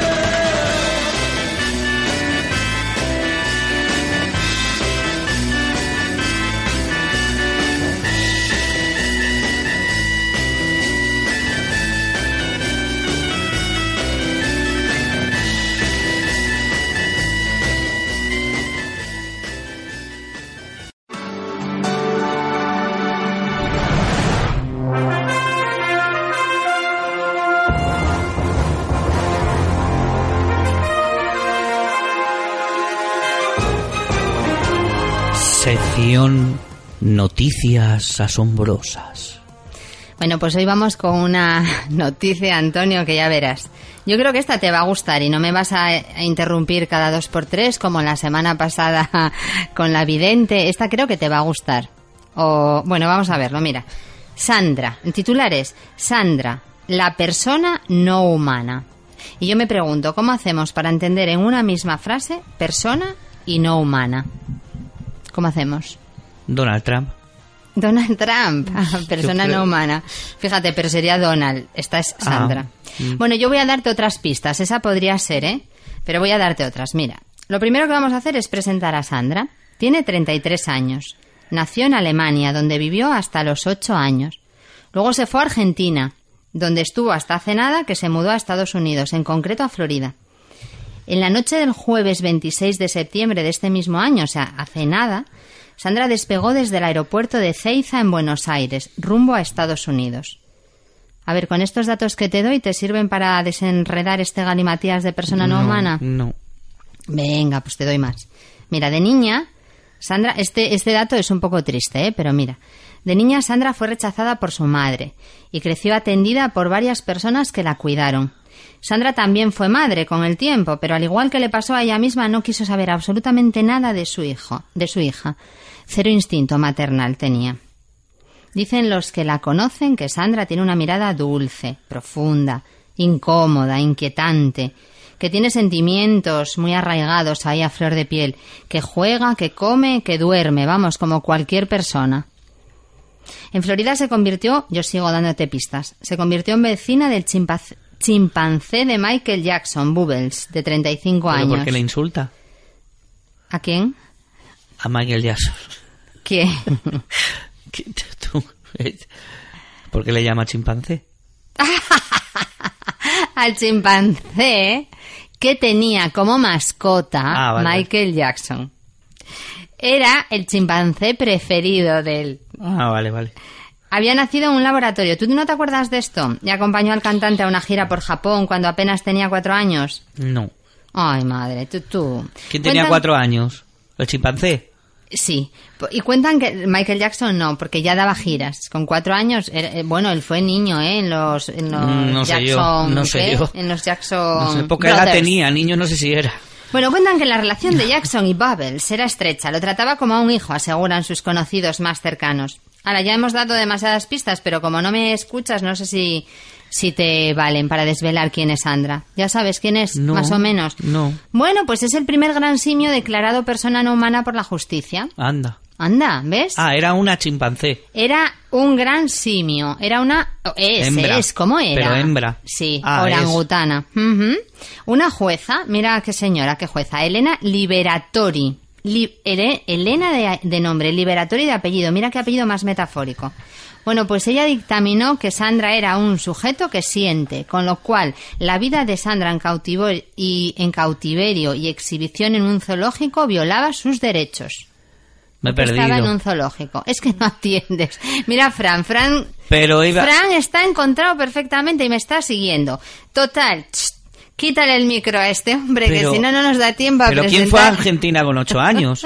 Desde Alemania. Sandra, no La la, chimpancé. jueza. Orangutana. La orangutana... Sí, tengo yo una canción del orangután y la orangutana. La ¿Quieres que te orangutana la- nació en Alemania y se fue a Argentina y se y, dije, y dijiste que, que iba era vecina de Michael Jackson. Angelines, ¿quieres retroceder un poquito en la conversación? Porque retrocedemos, ¿eh? retrocedemos lo suficiente. hasta Florida tú convirtió en vecina en Florida se convirtió en vecina del chimpancé de Michael Jackson. Pero no era un insulto. Pero es orangután. Pero no, no, la orangutana es ella. Ah, vale, vale. Ah, ya, ya, ya, ya, ya, ya. no era Michael Jackson el chimpancé, ni tampoco era ella. Ah, la, que- o sea, que era una orangutana que conoció a un chimpancé. Sí, te eh, que canto era de la Michael canción Jackson. del orangután. No, no, esa me la sé. Ah, bueno, pues no, ahí voy, ¿eh? Espera, que ahora no sé por dónde iba, total. Íbamos por la, por la jueza, Elena Liberatori. Ahí, engancha ahí. ¿Sí? Sí. Vale. Entonces, ella dijo que mira, que no, que era un ser sintiente y la reconoció como ser sintiente y le dijo que no podía vivir, dijo, no a ella, sino que dijo, que no podía vivir en cautiverio, ni exhibida en un zoológico, porque eso va contra los derechos de cualquier ser. Total. Ella lo que hizo con esa sentencia fue que la vida de Sara, de Sandra, perdón, cambió totalmente y también la de muchos otros animales que dejaron el zoológico y fueron enviados a sitios más adecuados que una jaula. Ella vivía vivía totalmente en una jaula. Era el final de toda una era, el final del zoo, un concepto decimonónico que no encaja en los tiempos actuales. Así que la Liberatori, ¿quién era la Liberatori, Antonio? La jueza, ¿no? Muy bien, muy bien, vas bien. Dictaminó que su cautiverio en un zoológico, como violaba sus derechos, había que... mm, ya no sé ni dónde voy. Bueno, pues había que trasladarla al santuario de simios en Florida, lugar en el que pueda desarrollar su vida en un real estado de bienestar. Y ese santuario es el mismo en el que está el chimpancé del difunto Michael Jackson. Por eso decíamos lo de que era vecina. Y se asegura de que cuenta con las condiciones de temperatura, humedad y orografía que un gran simio necesita. Mira, para llegar a Estados Unidos, Sandra tuvo que conseguir su certificado de ejemplar sano. La, cachare- la cachearon Esto- ahí en, esto voy a hacerlo, voy a hacértelo yo a ti, ¿eh? Aquí es lo de ejemplar sano, que cuando me llegas con esos catarrazos, luego mira lo que nos pasa con las noticias. Así que tuvo que pasar un exhaustivo chequeo médico, a saber, examen físico completo. Fotos dentales, control de peso, hemograma, pruebas serológicas para descartar hepatitis, analítica nasal, analítica de la faringe y- del recto, prueba de tuberculosis, electrocardiograma, radiografía de tórax, ecografía abdominal y unos cuantos más exámenes. Sandra voló 11 horas para llegar. ¿De dónde, Antonio? de Argentina A. A. Alemania. No. No. ¿A, a dónde? A Florida. A Florida. Pero Ah, pues estas bien. 11 horas eh, las tuvo que pasar dentro de una caja porque por más ser sintiente que sea, ojo al dato, llevarla en la cabina del avión junto a los demás pasajeros no es posible. ¿Y cómo es su nueva vida? Pues mira, Sandra, eh, en su Buenos Aires del alma, acostumbraba a jugar con revistas y a simular que estaba leyendo. Hablo en pasado, porque no está en Buenos Aires ya, ¿eh, Antonio? En Florida. Eso. A veces cogía palos y parecía que barría. Y se preguntan sus cuidadores, ¿qué va a pasar ahora? Pues no se sabe muy bien, porque en su nuevo hogar en 40 hectáreas los orangutanes viven como lo hacen en su entorno natural, exactamente igual. Así que puede que algunas de sus costumbres más arraigadas se vayan esfumando, las vaya perdiendo. Oye, pues como cualquier persona, hay que salir de la zona conocida de confort y buscar cambios. A ver, dime algo porque estás deseándolo. No, no, no. está- Estás Estaba deseándolo. pensando que un niño sí puede ir en la cabina del avión, ¿no? Claro, pues la orangutana, por mucha persona no humana o por mucho ser sintiente, Eso costaría no. una pasta, ¿no? Llevar ahí una... Seguramente. Bueno, pues como curiosidad, decir que los 21, nuevo ve- mm, 21 nuevos vecinos de Sandra, esto lo pillas, ¿no? Sí. Y otros 31 que son chimpancés, o sea que hay 21 orangutanes. Queda 31 mucho de- de la noticia esta. Ya estoy Ya está. acabando. Tienen orígenes Se muere similares. al final. No verás. Tienen orígenes similares. ¿Qué orígenes pueden tener? ¿De dónde pueden venir? De un árbol. Pues de un circo, de la industria del entretenimiento, la investigación científica, incluso como Bueno, mascotas. De ¿Muere pasar- ya esta o no muere? De pasar toda una vida enjaulada. Se trata precisamente de que no muera Ah, y vale, viva vale. bien. Ah, vale. Sandra se encontrará con espacio de sobra para correr, para escalar, para balancearse. Aparearse, También. claro. Oye, a ver si lo consigue. Bueno, todo apunta a que la jueza Liberatori hizo un buen trabajo. En fin, que persona no humana puede parecer un concepto extraño o incluso disparatado, pero la clave es que busca considerar a algunos animales como sujetos. Estás bien, no Ana. solo como objetos de derechos. sí. La sentencia argentina mantiene que Sandra es un sujeto no humano titular de derechos fundamentales. Escuchad a mi compañero. No será verdad que se duerma. Es que ojalá se duerma y le cierre Fran el micro para que me deje en paz. bueno, lo último. El abogado estadounidense Steve May Marwise, presidente de la Asociación de Derechos de las Personas No Humanas, tú mira todo lo que se mueve Sí. alrededor de esto, ¿eh? Asegura que ser una persona no humana representa que tienes derechos. Existe una división jurídica fundamental entre cosas y personas. Su objetivo es derribar el muro que deja a los animales del lado de las cosas, porque tienen que conseguir ser considerados personas y estar protegidos. Y por más que tú te duermas, tú te rías o tú te aburras de mi noticia, es una noticia súper chuli. Y hay humanas no Ahí queda eso. Asombrados y encantados nos hemos quedado con la noticia de Sandra. Y no te dejo decir más. Hay un- Fran. Humanos no tira. personas, ¿no?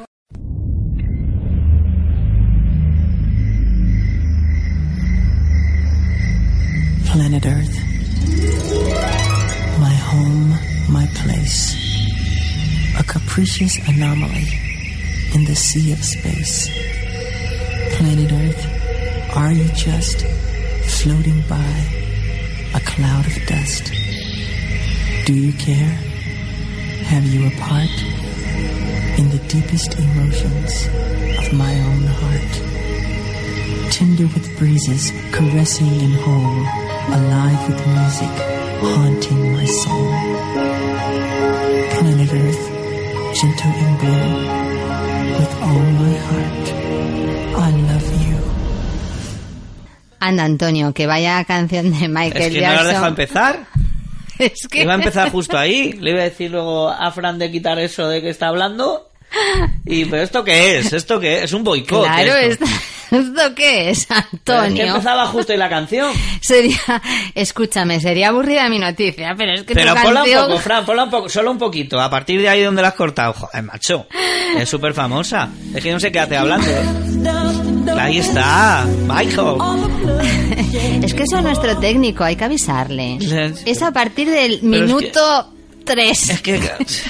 Hasta el minuto 3 solo habla. Bueno, pues ahí. Vale, gracias, Fran.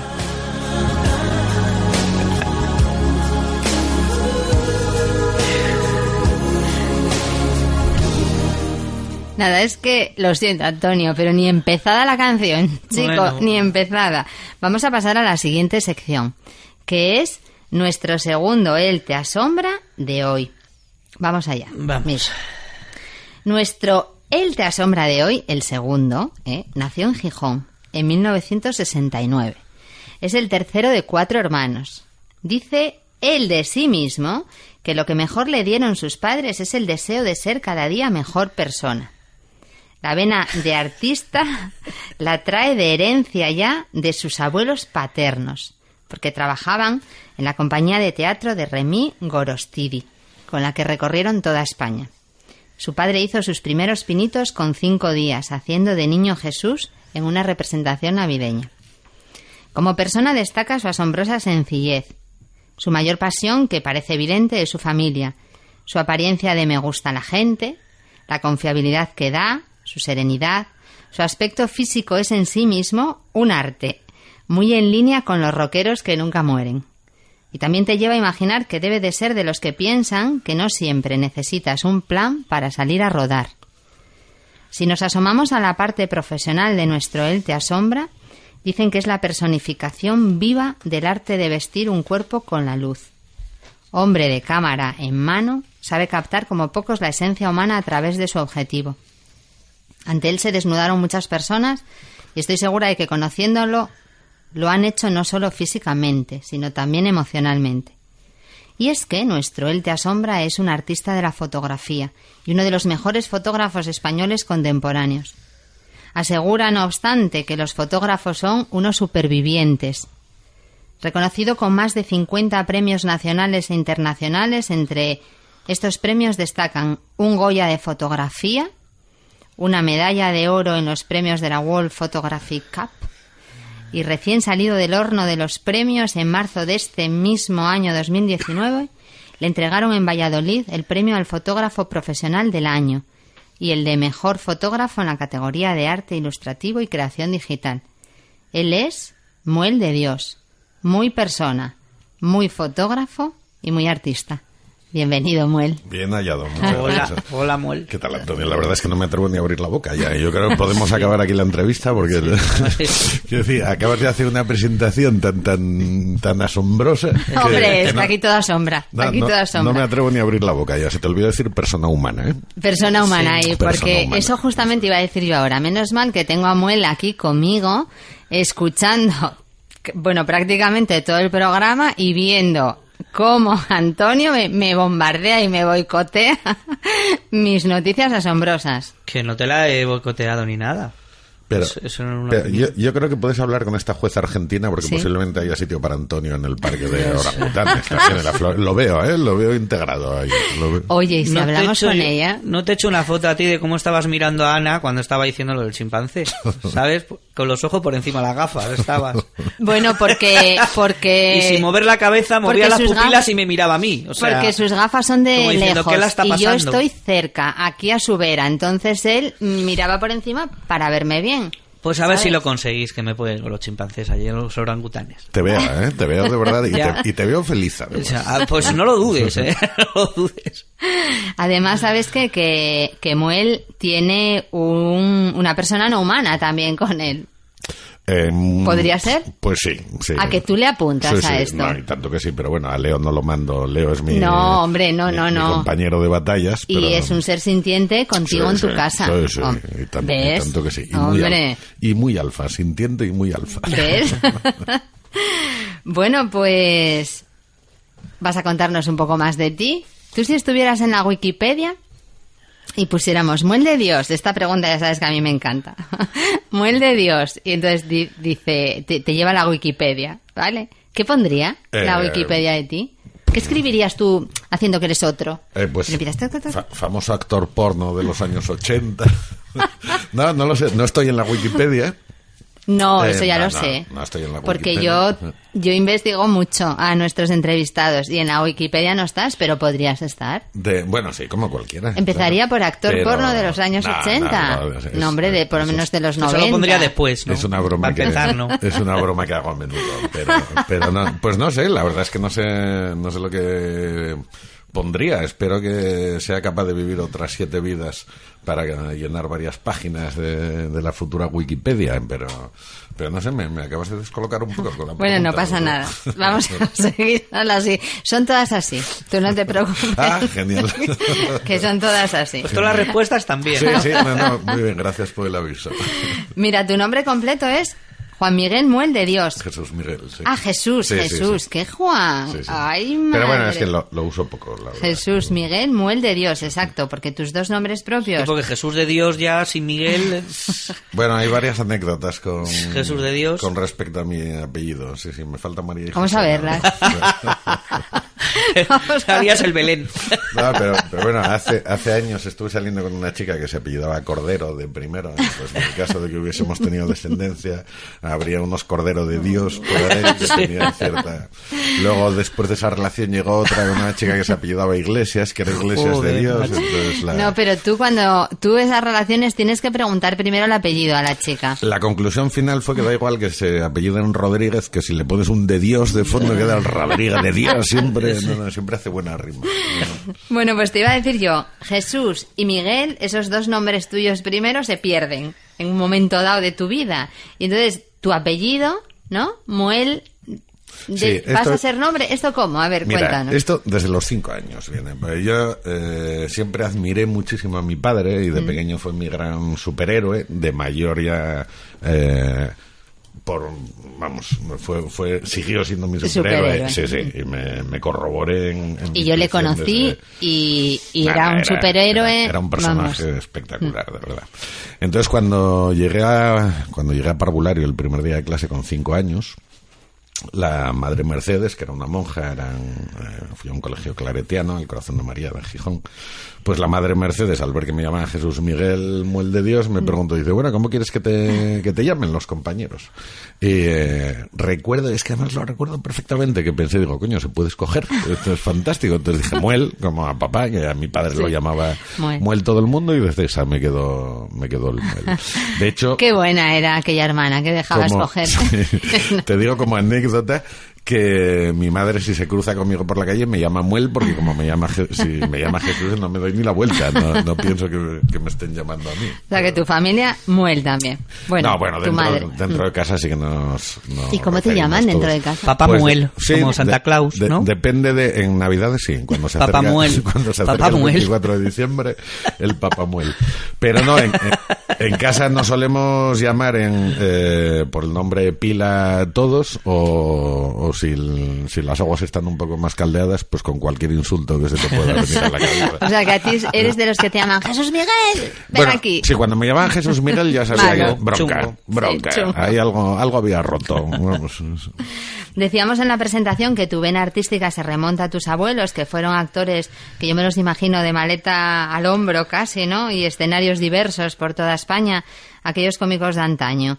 Eh, ¿Cómo fue aquello? Bueno, pues yo evidentemente no estaba. Bueno, pero te lo habrán contado. afortunadamente me lo contaron. Eso igual lo ponían en la Sí. Wikipedia, mira.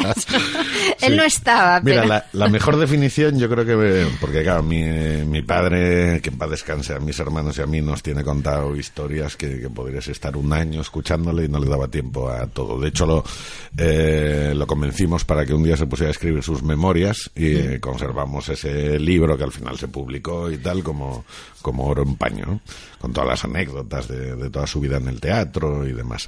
Pero la mejor forma para que para que los escuchantes puedan entenderlo, si han visto la película de Fernando Fernán Gómez del viaje a ninguna parte, Sí. esa fue la vida de, de mis De tus- padres, fue la vida de, mis tíos también. y de mis abuelos. Sí, sí, el viaje a ninguna parte. Eran cómicos, lo que entonces se denominaba cómicos y con, pues llevaban, no sé si 50 o 60 obras en, a las espaldas y iban viajando pueblo por pueblo, montando escenario donde podían y a veces cobraban eh, la entrada en dinero y a veces les venían con una docena de huevos o una risa de eran- chorizos, claro. Esos eran ángeles, esos eran médicos, esos eran sanadores, esos eran geniales, tío.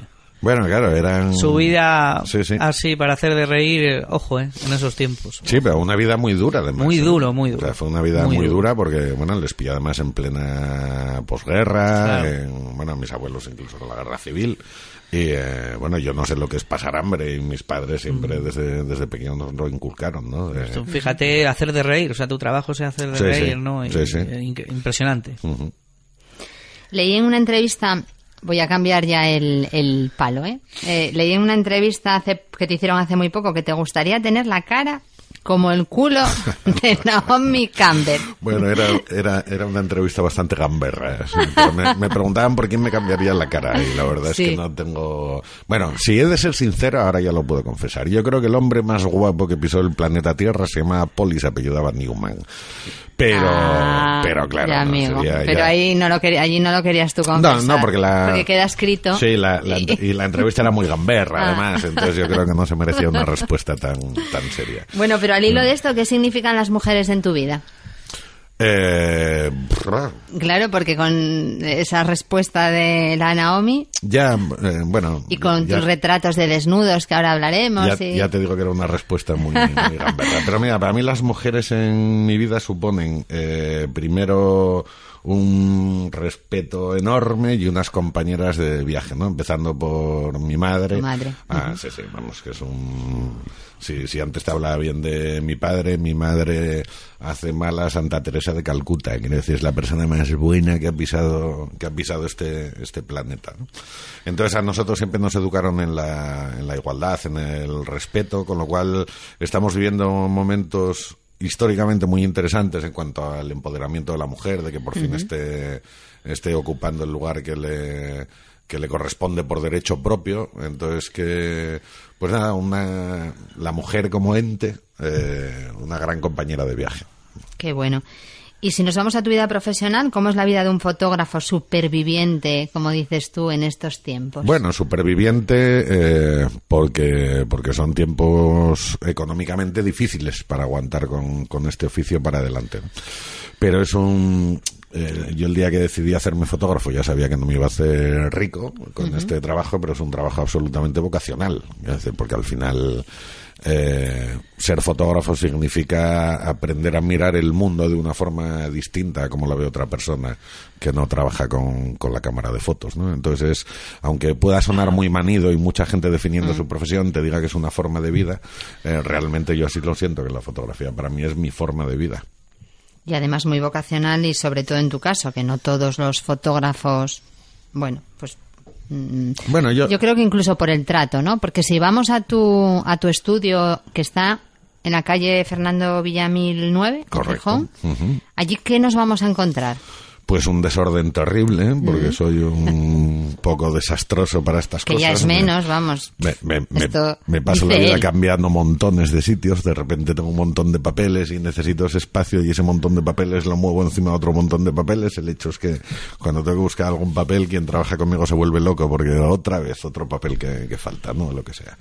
Pero ¿qué vais a encontrar? Pues un café o una cerveza para empezar, porque nunca pasamos al estudio a hacer fotos sin, sin que yo conozca el modelo, sin que el modelo me conozca a mí, ¿no? La gente siempre, cuando viene a hacerse fotos al estudio, yo lo comparo un poco como cuando van al dentista, la gente viene nerviosa. Porque, Tensa. Tensa, Tensa. porque no es algo que haga habitualmente, es de repente a ver qué me voy a encontrar aquí, si voy a salir natural, si voy a salir guapo, si el... O que pase rápido de mí este cáliz, por favor. Sí, entonces lo que lo primero que hago es emborracharlos. Me no, consta. O, o tomar un cafetito, tal, bueno, relajar, Pero- ¿no? Quitar esa tensión, esa tensión primera, primera que hay. Y, eh, y a partir de ahí pues se hace todo mucho más fácil. A mí me sirve para conocer al modelo también, para ver Ujú. su forma de gesticular, cómo se mueve, cuál es el ángulo bueno, cuál... Mira, Pero yo que pensaba que era por educación y mira qué bien que te... Al final es un voy compendio ser- de todo también, Y, ¿no? y Pero... detrás hay un... Bueno, se, de intención oculta. se, que es- se aprovecha el de... No, la, la intención real, que eso no hay por qué esconderlo, es que la Sí, gente sí. se relaje y que suelte... Sí. Tú lo viviste en propias carnes, además. Pero, pero una vez eso, oye, pues también, joder, la cortesía, al final la gente está viniendo a mi casa de alguna manera, donde he hecho más horas. O sea, he hecho más horas en el estudio que, que en mi casa, ¿no? Realmente mi estudio es mi casa, casi. Cuando se va a tu estudio, efectivamente, ¿qué te encuentras? Te encuentras una casa. Yo te lo digo, bueno, pues de, de las veces que nosotros fuimos. Te encuentras una casa, que, que bueno, que es un estudio, pero como trasladada a un... Hay cámara de fotos, hay luces y hay cafetera y hay nevera. es, eso es. el, el resto es... ¿Y qué te asombra a ti en tu estudio? La gente no me para de asombrar. Sí, pero y me seguirá asombrando siempre. Y el día que me deje de asombrar, yo creo que me retiro no de la profesión, sino del mundo. Vamos, ese día que pierda la capacidad de... De asombrarte. de asombrarte, sí, sí. Pero, pero yo creo que uno de los motivos por los que soy fotógrafo es porque me gusta la gente.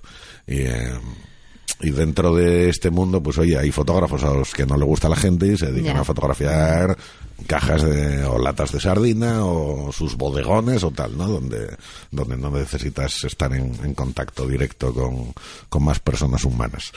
Pero, pero a mí me, me- lo que me gusta es la gente y lo que me gusta es conocer gente y que cada uno me cuente su historia y su aventura y siempre, si, si tienes eh, los oídos y el corazón bien abiertos, siempre aprendes algo de todo el mundo. Tus proyectos en los que estás ahora, que no son proyectos, que realmente no es la palabra proyecto, cosas en las que estás ya funcionando y que son un poco Bueno, artísticas. pues sigo con, muy ilusionado con, con la contraportada de los sábados de la Nueva España. Que, Muelología. eh, muelología, sí, que, que empezamos de, pues empezamos de una forma un poco loca, sin saber muy bien hasta dónde nos iba a llevar y a lo tonto llevamos ya algo más de 90 retratos hechos y con la intención de, de seguir haciendo más, porque este... eh, esta región donde vivimos, Asturias, es súper Quiero decir, da- mm, es, es increíble la cantidad de arte que hay que la gente no tiene no tiene el conocimiento de que, de que está pasando, ¿no? De hecho, uno, joder, yo que me muevo en el mundo del arte, que estoy en una escuela de artes, que tengo muchos amigos artistas, que tal, uno de los miedos con los que empezábamos la sección es que llegase un momento que nos quedásemos sin gente que Sin gente. retratar. Y lo curioso es que cada uno que viene nos abre 40 ventanas nuevas, no 40, pero dos o tres ventanas nuevas a nueva gente que está haciendo cosas interesantísimas, ¿no? Entonces, estamos dando nosotros cuenta aquí en nuestro programa que, que vamos, que, que tampoco llevamos tantos, que llevamos cuatro en esta temporada y doce en la anterior, y nos damos cuenta de la cantidad de talento que hay en Asturias. Es alucinante, Mm. pero alucinante. Otras, eh, otras regiones eh, con mucho menos lo venden mucho más, pero aquí tenemos este carácter, además, el carácter asturiano, que parece que a lo de casa no le damos tanta importancia, que es como algo natural o innato o tal, Mm. pero de verdad que nada que te pongas a rascar es alucinante lo que, lo que sale. Y mm, bueno, ese es un proyecto, Muelología. ¿Y qué, qué, ma- qué otros proyectos? Porque ahí estuviste en los premios Princesa de Asturias, ¿puede ser? sí, sí, es ya la segunda ya es edición. el segundo año que les hago los retratos a cuéntanos. los premiados. Lo que puedas contar, cuéntanos. Bueno, eh, es, eh, es una situación complicada porque vienen con las agendas muy apretadas, vienen con el eh, con la escaleta del día, con los horarios, con todo. Entonces eh, tienes poco tiempo para compartir con los premiados y para hacerles el retrato. La suerte es que es gente tan profesional, tan expuesta a los medios que ya están en también- relajarlos tardas poco. Eh, ya vienen relajados. ellos solos, sí, Sí. cero coma. Vamos, ya, ya me gustaría a mí poder ir a tomar una cerveza con Scorsese el año Ya. pasado, con Siri este año y yo qué sé, con, con tanta gente, ¿no? Pero bueno, no, no tienes tiempo. De todas formas, es un auténtico placer poder retratar a esta gente, ¿no? Que, que tiene tanta que tiene tanta historia en su rostro y tanta historia en su vida detrás, ¿no? O sea, es para, para mí como fotógrafo es un lujo. Que se Y a mí me parece que como objetivo. fotógrafo y como asturiano, ¿no?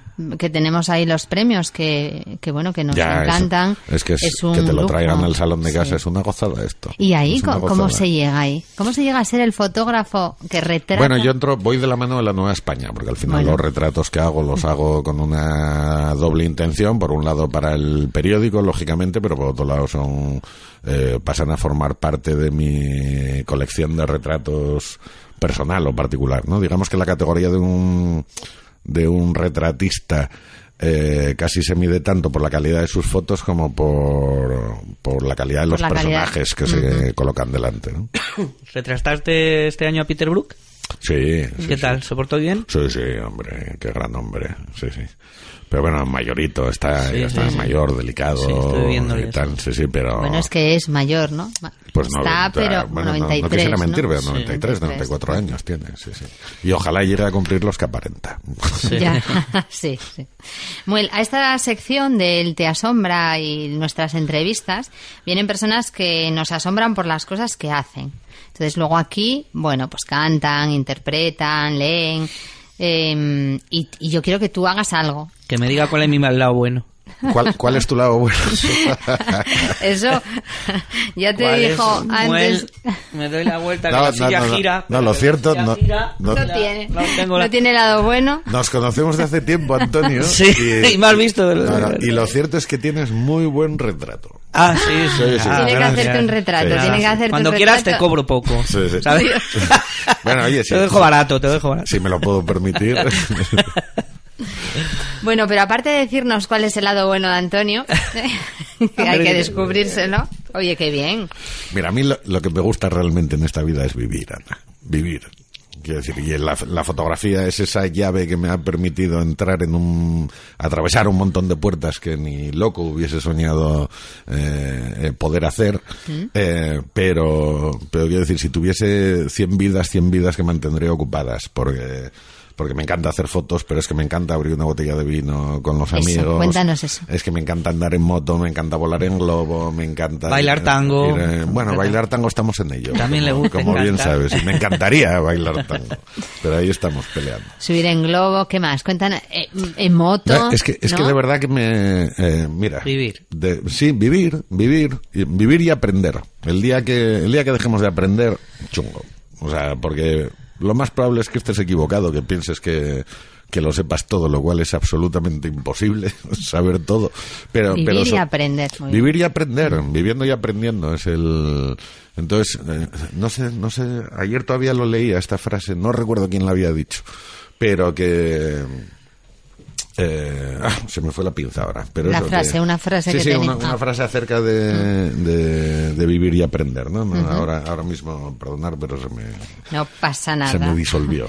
Oye, mm, Muel, ¿y en tu look qué es lo que no puede faltar nunca? Si no, no sería Muel. Bueno, unos buenos zapatos. Ah, me parecía a mí. Sí, sí, sí. Luego se los vamos a retratar. Para Los conozco. Sí, hoy- para- sí, Los sí. conozco, Hoy, y además. vine, hoy vine en moto. Bueno, y eso que para las clases de tango... Ibas en no- botas de militar. Sí, pero tengo que escoger un poco... eh, No, que son de esas. Tengo que ¿eh? escoger un poco el calzado, si no piso a cinco compañeros en la pista de baile. Pero, pero sí, sí, un- unos buenos zapatos y un buen sombrero, yo creo también. Qué bueno, zapatos y sombrero. En realidad es que todo lo que me tapa me favorece de toda la vida. Entonces, por eso, los zapatos son para desviar la atención de la cara, que si fuera el culo de Naomi Campbell, pues no, no me No haría sería. falta. No me haría falta. No sería necesario. Pero los zapatos Fíjate- son el punto más alejado de tapan el punto más alejado de la cara que me sirve como táctica de despiste y el Sí. sombrero lógicamente me tapa o sea que Qué bueno, él es el artista de los desnudos, pero oye, él que le tape. ¿eh?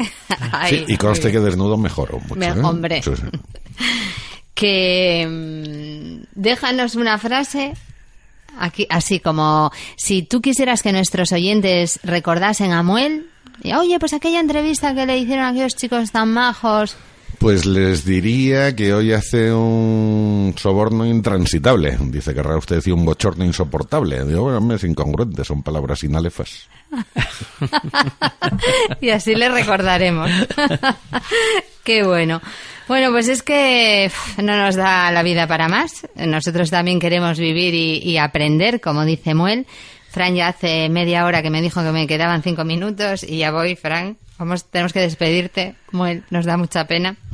Vamos a ir despidiendo a Muel a Muel de Dios un artista de lo visual. Una persona que comenzó en la fotografía así por pura casualidad y que tras llevar tres décadas observando el mundo y sus habitantes detrás de su cámara fotográfica, hoy hemos podido desnudarlo nosotros un poquito, pero bueno, le hemos desnudado un poquito solamente. Y no lo hemos hecho a través de una cámara, sino a través de las ondas. Su voz, ¿qué me decís de su voz?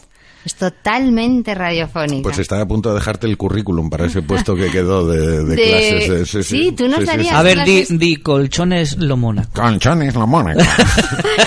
Bueno, pues su voz totalmente radiofónica, no colchones lo mónaco, sino todo lo anterior, también acompaña en esto. Nos despedimos de ti con una frase que me encanta de la actriz Mae West, que dijo, solo se vive una vez, pero si lo haces bien, una vez puede ser suficiente.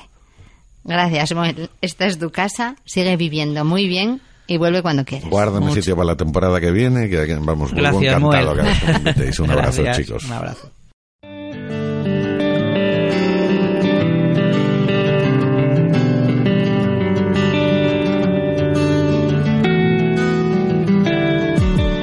Cada vez que yo me voy, llevo a un lado de mi piel fotografías para verlas cada vez. Que tu ausencia me devora entero el corazón y yo no tengo remedio más que amarte. y en la distancia te puedo ver cuando tus fotos me siento a ver en las estrellas tus ojos ver cuando tus fotos me siento a ver.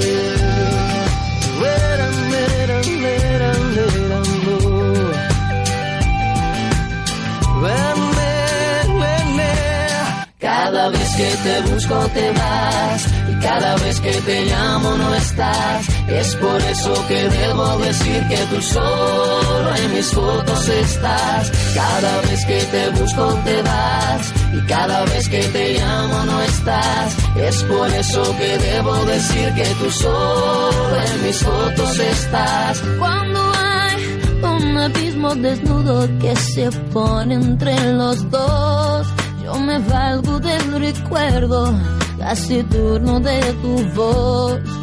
Y de nuevo siento enfermo este corazón que no le quede remedio más que amarte.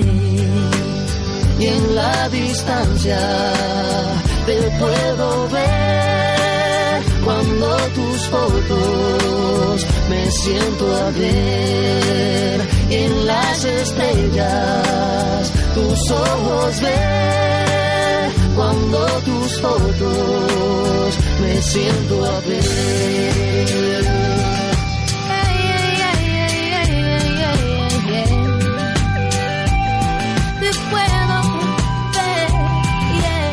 Cada vez que te busco te vas cada vez que te llamo no estás. Es por eso que debo decir que tú solo en mis fotos estás. Cada vez que te busco te vas y cada vez que te llamo no estás. Es por eso que debo decir que tú solo en mis fotos estás. Bueno, pues vamos a mm, otra entrevista, que es la eh, sección APQ Radio Te Asombra. Antonio, esta sección me encanta. Porque ¿de qué va? Cuéntalo tú, anda. Ponte bien Que tengo el- tengo este una rizo foto aquí. así. Pues no, no me hagas la foto. Venga, aquí. Tú, mm, bueno, pues esta sección va de lo siguiente, que nosotros aquí, en APQ Radio, tenemos compañeros que muchos de ellos nos asombran, aparte de por sus programas, que son buenísimos, por sus personas. Hace unos días mm, estuvimos con Carlos López, de los López de toda la vida. Y además nosotros ya hemos dicho que vamos a entrevistar a quien queramos. Y entonces, el siguiente al que queremos entrevistar, que está hoy aquí, es a Juan Flores. Sí. Hola, Gra- Juan. Gracias y buenas tardes. Buenas tardes. Me estáis sacando los colores. Antes que nada, un besín. Bienvenido. Ahí. Hombre, aquí, Antonio, un fuerte abrazo, hombre. Un fuerte abrazo. ¿Qué tal estás? Hola, Pues Juan. mira, eh, Juan, ¿qué le pasa? Pues que, o, o por qué nos asombra muchísimo, porque es nuestro padrino de radio. Yo lo digo siempre, porque en esto de la radio ni Antonio ni yo teníamos ni idea absolutamente. Cuando allá por enero fuimos a ver al técnico Juan, eh, al técnico Juan, al técnico Fran, Fran, Fran, Fran y fue eh, Juan El hombre de la eterna Ese, sonrisa. Ese es, el hombre de la eterna sonrisa. Y luego allí Juan nos dijo, pues venir, venir aquí a mi programa y os presentáis, ya veréis. Nada, sobre la marcha. Nos pilló, allí entramos y a partir de allí, nada, compañeros hasta No, hoy. además fue un día muy prestoso porque siempre lo contamos como mucha anécdota, ¿no? Mm. De que llegabais allí, vi a dos rapazos con ilusión y con ganas Y tan de hacer perdidos. radios. De, dije, jolín, estos dos, mm, vaya cara de, de, de- de teatro que tienen. ¿Qué teatreros? Entonces fue cuando eh, os, os invitamos a pasar al estudio, que hablamos largo y entendido, Sí, sí. y dijisteis el proyecto que tenéis en mente, que por, y por cierto, todavía seguís en ello. Sí, sí, Pero sí. lo curioso del caso es que el día 30, por desgracia, que de marzo, era cuando mm, Guillermo, antes director de- del DCA, eh, desaparecía, moría en, aquellos- en aquel mes. Pues también eh, despedimos el programa Sí, y apareció sí. también Ana en aquel momento. Sí. Y también despedimos conjunto el, el programa Sí. vuestro y el nuestro. Sí, que no pude ir. sí. Pero siempre dije, si algún día vuelvo a la radio, Sí. volveré a hacerlo con las mismas personas que, comenzamos. De hecho, con Fran ya son casi 10 años. El hombre de la eterna sonrisa, el mismo técnico, Sí, sí. las mismas manos. Y Juan sigue con su programa de todo un poco. Sí, antes hacíamos eh, hora 20, lo hacíamos en el Hotel en Balagares y posteriormente este año ya con APQ Radio. Opté por hacer el mismo programa que, que empecé a hacer en televisión hace ya casi 18 o 20 años, casi, casi 20, sí, porque fue años 2000, 2001 y se llamaba de todo un poco. Y la última entrevista que hicimos con aquel programa, porque luego yo hice varios, fue con Xavier Dentel y con Carlos Latre. ¿Os acordáis aquel, Sí. aquel Car- un- sí, era una especie de, de, de- de show. De- con Carlos Latre. Fuimos a, a- a grabarlos al Campamor. Eran uno, uno, uno, uno más uno, no son dos, algo parecido. De aquella ellos trabajaban en Crónicas Marcianas. ¿Y tú, eh, que era, tú presentabas, les presentaste a ellos o qué es lo que No, hacías no, tú? no, yo- ellos venían aquí a actuar en el Campamor. Nosotros pusimos en contacto con producción de ellos. Una chica, Pimaja, no recuerdo el nombre, y nos dije que sí, que nos, eh, nos recibían. Ah, Con la mala fortuna que cuando íbamos a hacer la entrevista eh, hubo, una, hubo una caravana del demonio en la autopista y recibimos una llamada. Éramos Merce de la Cámara, un técnico y yo, Iñaki. Y nos dijeron que, bueno, que dónde estábamos. Dijimos, mire, precisamente La estamos a la altura aquí. de, de Prica de aquella, ahora Ujú. Carrefour. A ver si pagan la publicidad. Claro, ¿eh? estas cosas, oye, se pueden decir Y aquí. dijeron ellos, mira, no te... No, yo sí, claro. Ya, no. ya. Dijeron ellos, no te vas a preocupar, vamos a esperar por vosotros. Y efectivamente esperaron. Casi una hora, pero esperaron. Sí, sí, sí. Y ellos actuaban a las 10 de la noche. No, ¿Ves fueron cómo- grandes profesionales. Fue una entrevista maravillosa. Sí. Yo cuando yo cuando fuimos la primera vez allá a la radio, ¿te acuerdas, Ana? Que no teníamos ni idea de... de- Como ahora, vamos, bueno, igual ahora- bueno, igual, De como ahora, pero, pero, pero con más miedo. Yo por lo menos. Sí, sí. Y él, él yo me acuerdo, luego te lo comenté, ¿no? Que, que, el, el control que tenía y la, y la tranquilidad que transmitía, ¿verdad? Porque eh, miraba la hora, miraba al técnico, miraba la, la escaleta, mira- te miraba a los ojos, estaba pendiente de lo que hablabas. Era como, como alucinante, ¿no? Entonces, hablar con él, al principio íbamos ahí con, con pues, pues eso, con el miedo que, que impone el- el- este micrófono. Yo tengo y un él dicho. hablaba despacito así, nos miraba y era como que te llevaba, te llevaba a un terreno Mira, de, tranquilidad. Mimo a mis compañeros, pero ojo, mm, respeto, con mucho respeto a mis invitados. Mm. Siempre lo hice. Yo lo ¿eh? noté mucho. Además a la gente hay que, jolín, ayudarla, hay que mimarla. Sí, sí, sí, eso se notó Es que muchísimo. la radio tiene que ser cercano, si no... Sí, Sí, yo, ¿eh? claro, y natural, sí. Porque el escuchante te tiene que creer lo que estás diciendo y lo que estás contando. Mm. Sí. Te lo digo por eso. Sí, sí, Oye, no, no, la verdad que... Traes gafes muy guapos. A que sí, a que te gustan, ¿eh? Si fuera tele me las vería todo el mundo, así que se las imaginen. Juan, que, que Fran, claro, es que efectivamente nosotros también mimamos a nuestros invitados. Lo que pasa que mm, el tiempo se nos va de las manos. Y entonces, Fran ya ahí lleva no sé cuánto tiempo que nos queda un minuto. El hombre Dinos- tranquilo. El hombre tranquilo, que es tranquilo. Dinos algo por lo que tú quieras que luego digan, ay, mira, yo me acuerdo de aquel compañero que Ana y Antonio llevaron a su programa. Di algo ahí, una frase que quede para el recuerdo, Juan. ¿De vosotros o de quién? No, no, de, de ti, presentándote tú. No, yo simplemente... Igual que tú dices que Fran es el hombre de la eterna sonrisa, Juan Flores, ¿qué? ¿Cómo nos queda ahí el recuerdo? No, no me sabía definir. Qué yo, te, pu- mal. yo te puedo decir tranquilamente que mm, ahora mismo me siento el cazador cazado. Bueno, pues vamos a tener que despedir ya al cazador cazado. Y eso que estuve esperando aquí un rato. No te preocupes.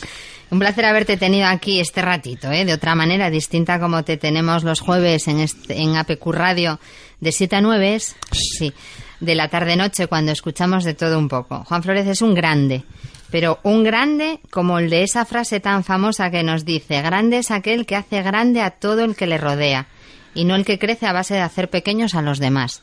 Porque Juan Flores nos hace gran, nos hizo grandes a nos, bueno, grandes. Sí. Vamos, Bueno, como somos, pero Lo nos ha dado esa oportunidad la primera vez y esta segunda y porque Juanín siempre intenta hacer grande a todos los que le rodean. Muchas gracias, Juan. Gracias, Gracias a vosotros, porque además quedo asombrado con vosotros. Gracias. Ya que no nos dio tiempo. Ah, lo siento, Juan, que ha sido poco tiempo.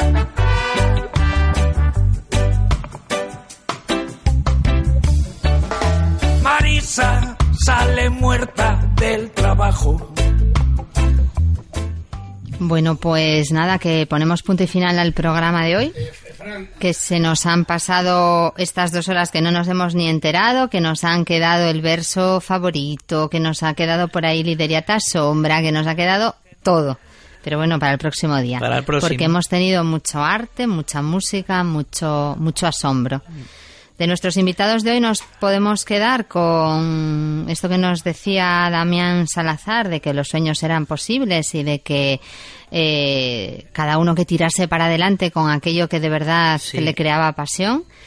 De Muel de Dios nos quedamos con ¿y tú qué haces? ¿no? Y dice yo vivir, vivir y aprender. Eso es. Vivir que es, es bien grande eso. Si os ha gustado el programa de hoy, pues contadlo a vuestros amigos, familiares, conocidos, followers, haters, difundirlo por vuestras redes sociales y llenad el universo de cosas asombrosas. Y si no os ha gustado, decís, decídnoslo a nosotros en Petit Comité. Antes de irnos, os damos tres razones por las que nos tenéis que escuchar el próximo lunes. Uno, porque la vida te pone obstáculos, pero los límites te los pones tú. Y con nosotros no habrá ningún límite. Dos, porque seré breve, te esperan cosas hermosas en Te Asombro Radio. Y tres, porque, Porque os queremos un montón. Bye. Conduce un Bentley, vive como un rey. No hay quien le tosa, juega el primer toque. Como todo en la vida tiene un final, pero Te Asombro no ha llegado a su destino, sino que a este viaje le quedan muchas paradas. La próxima semana volveremos con más cosas asombrosas y te invitamos a que sigas con nosotros.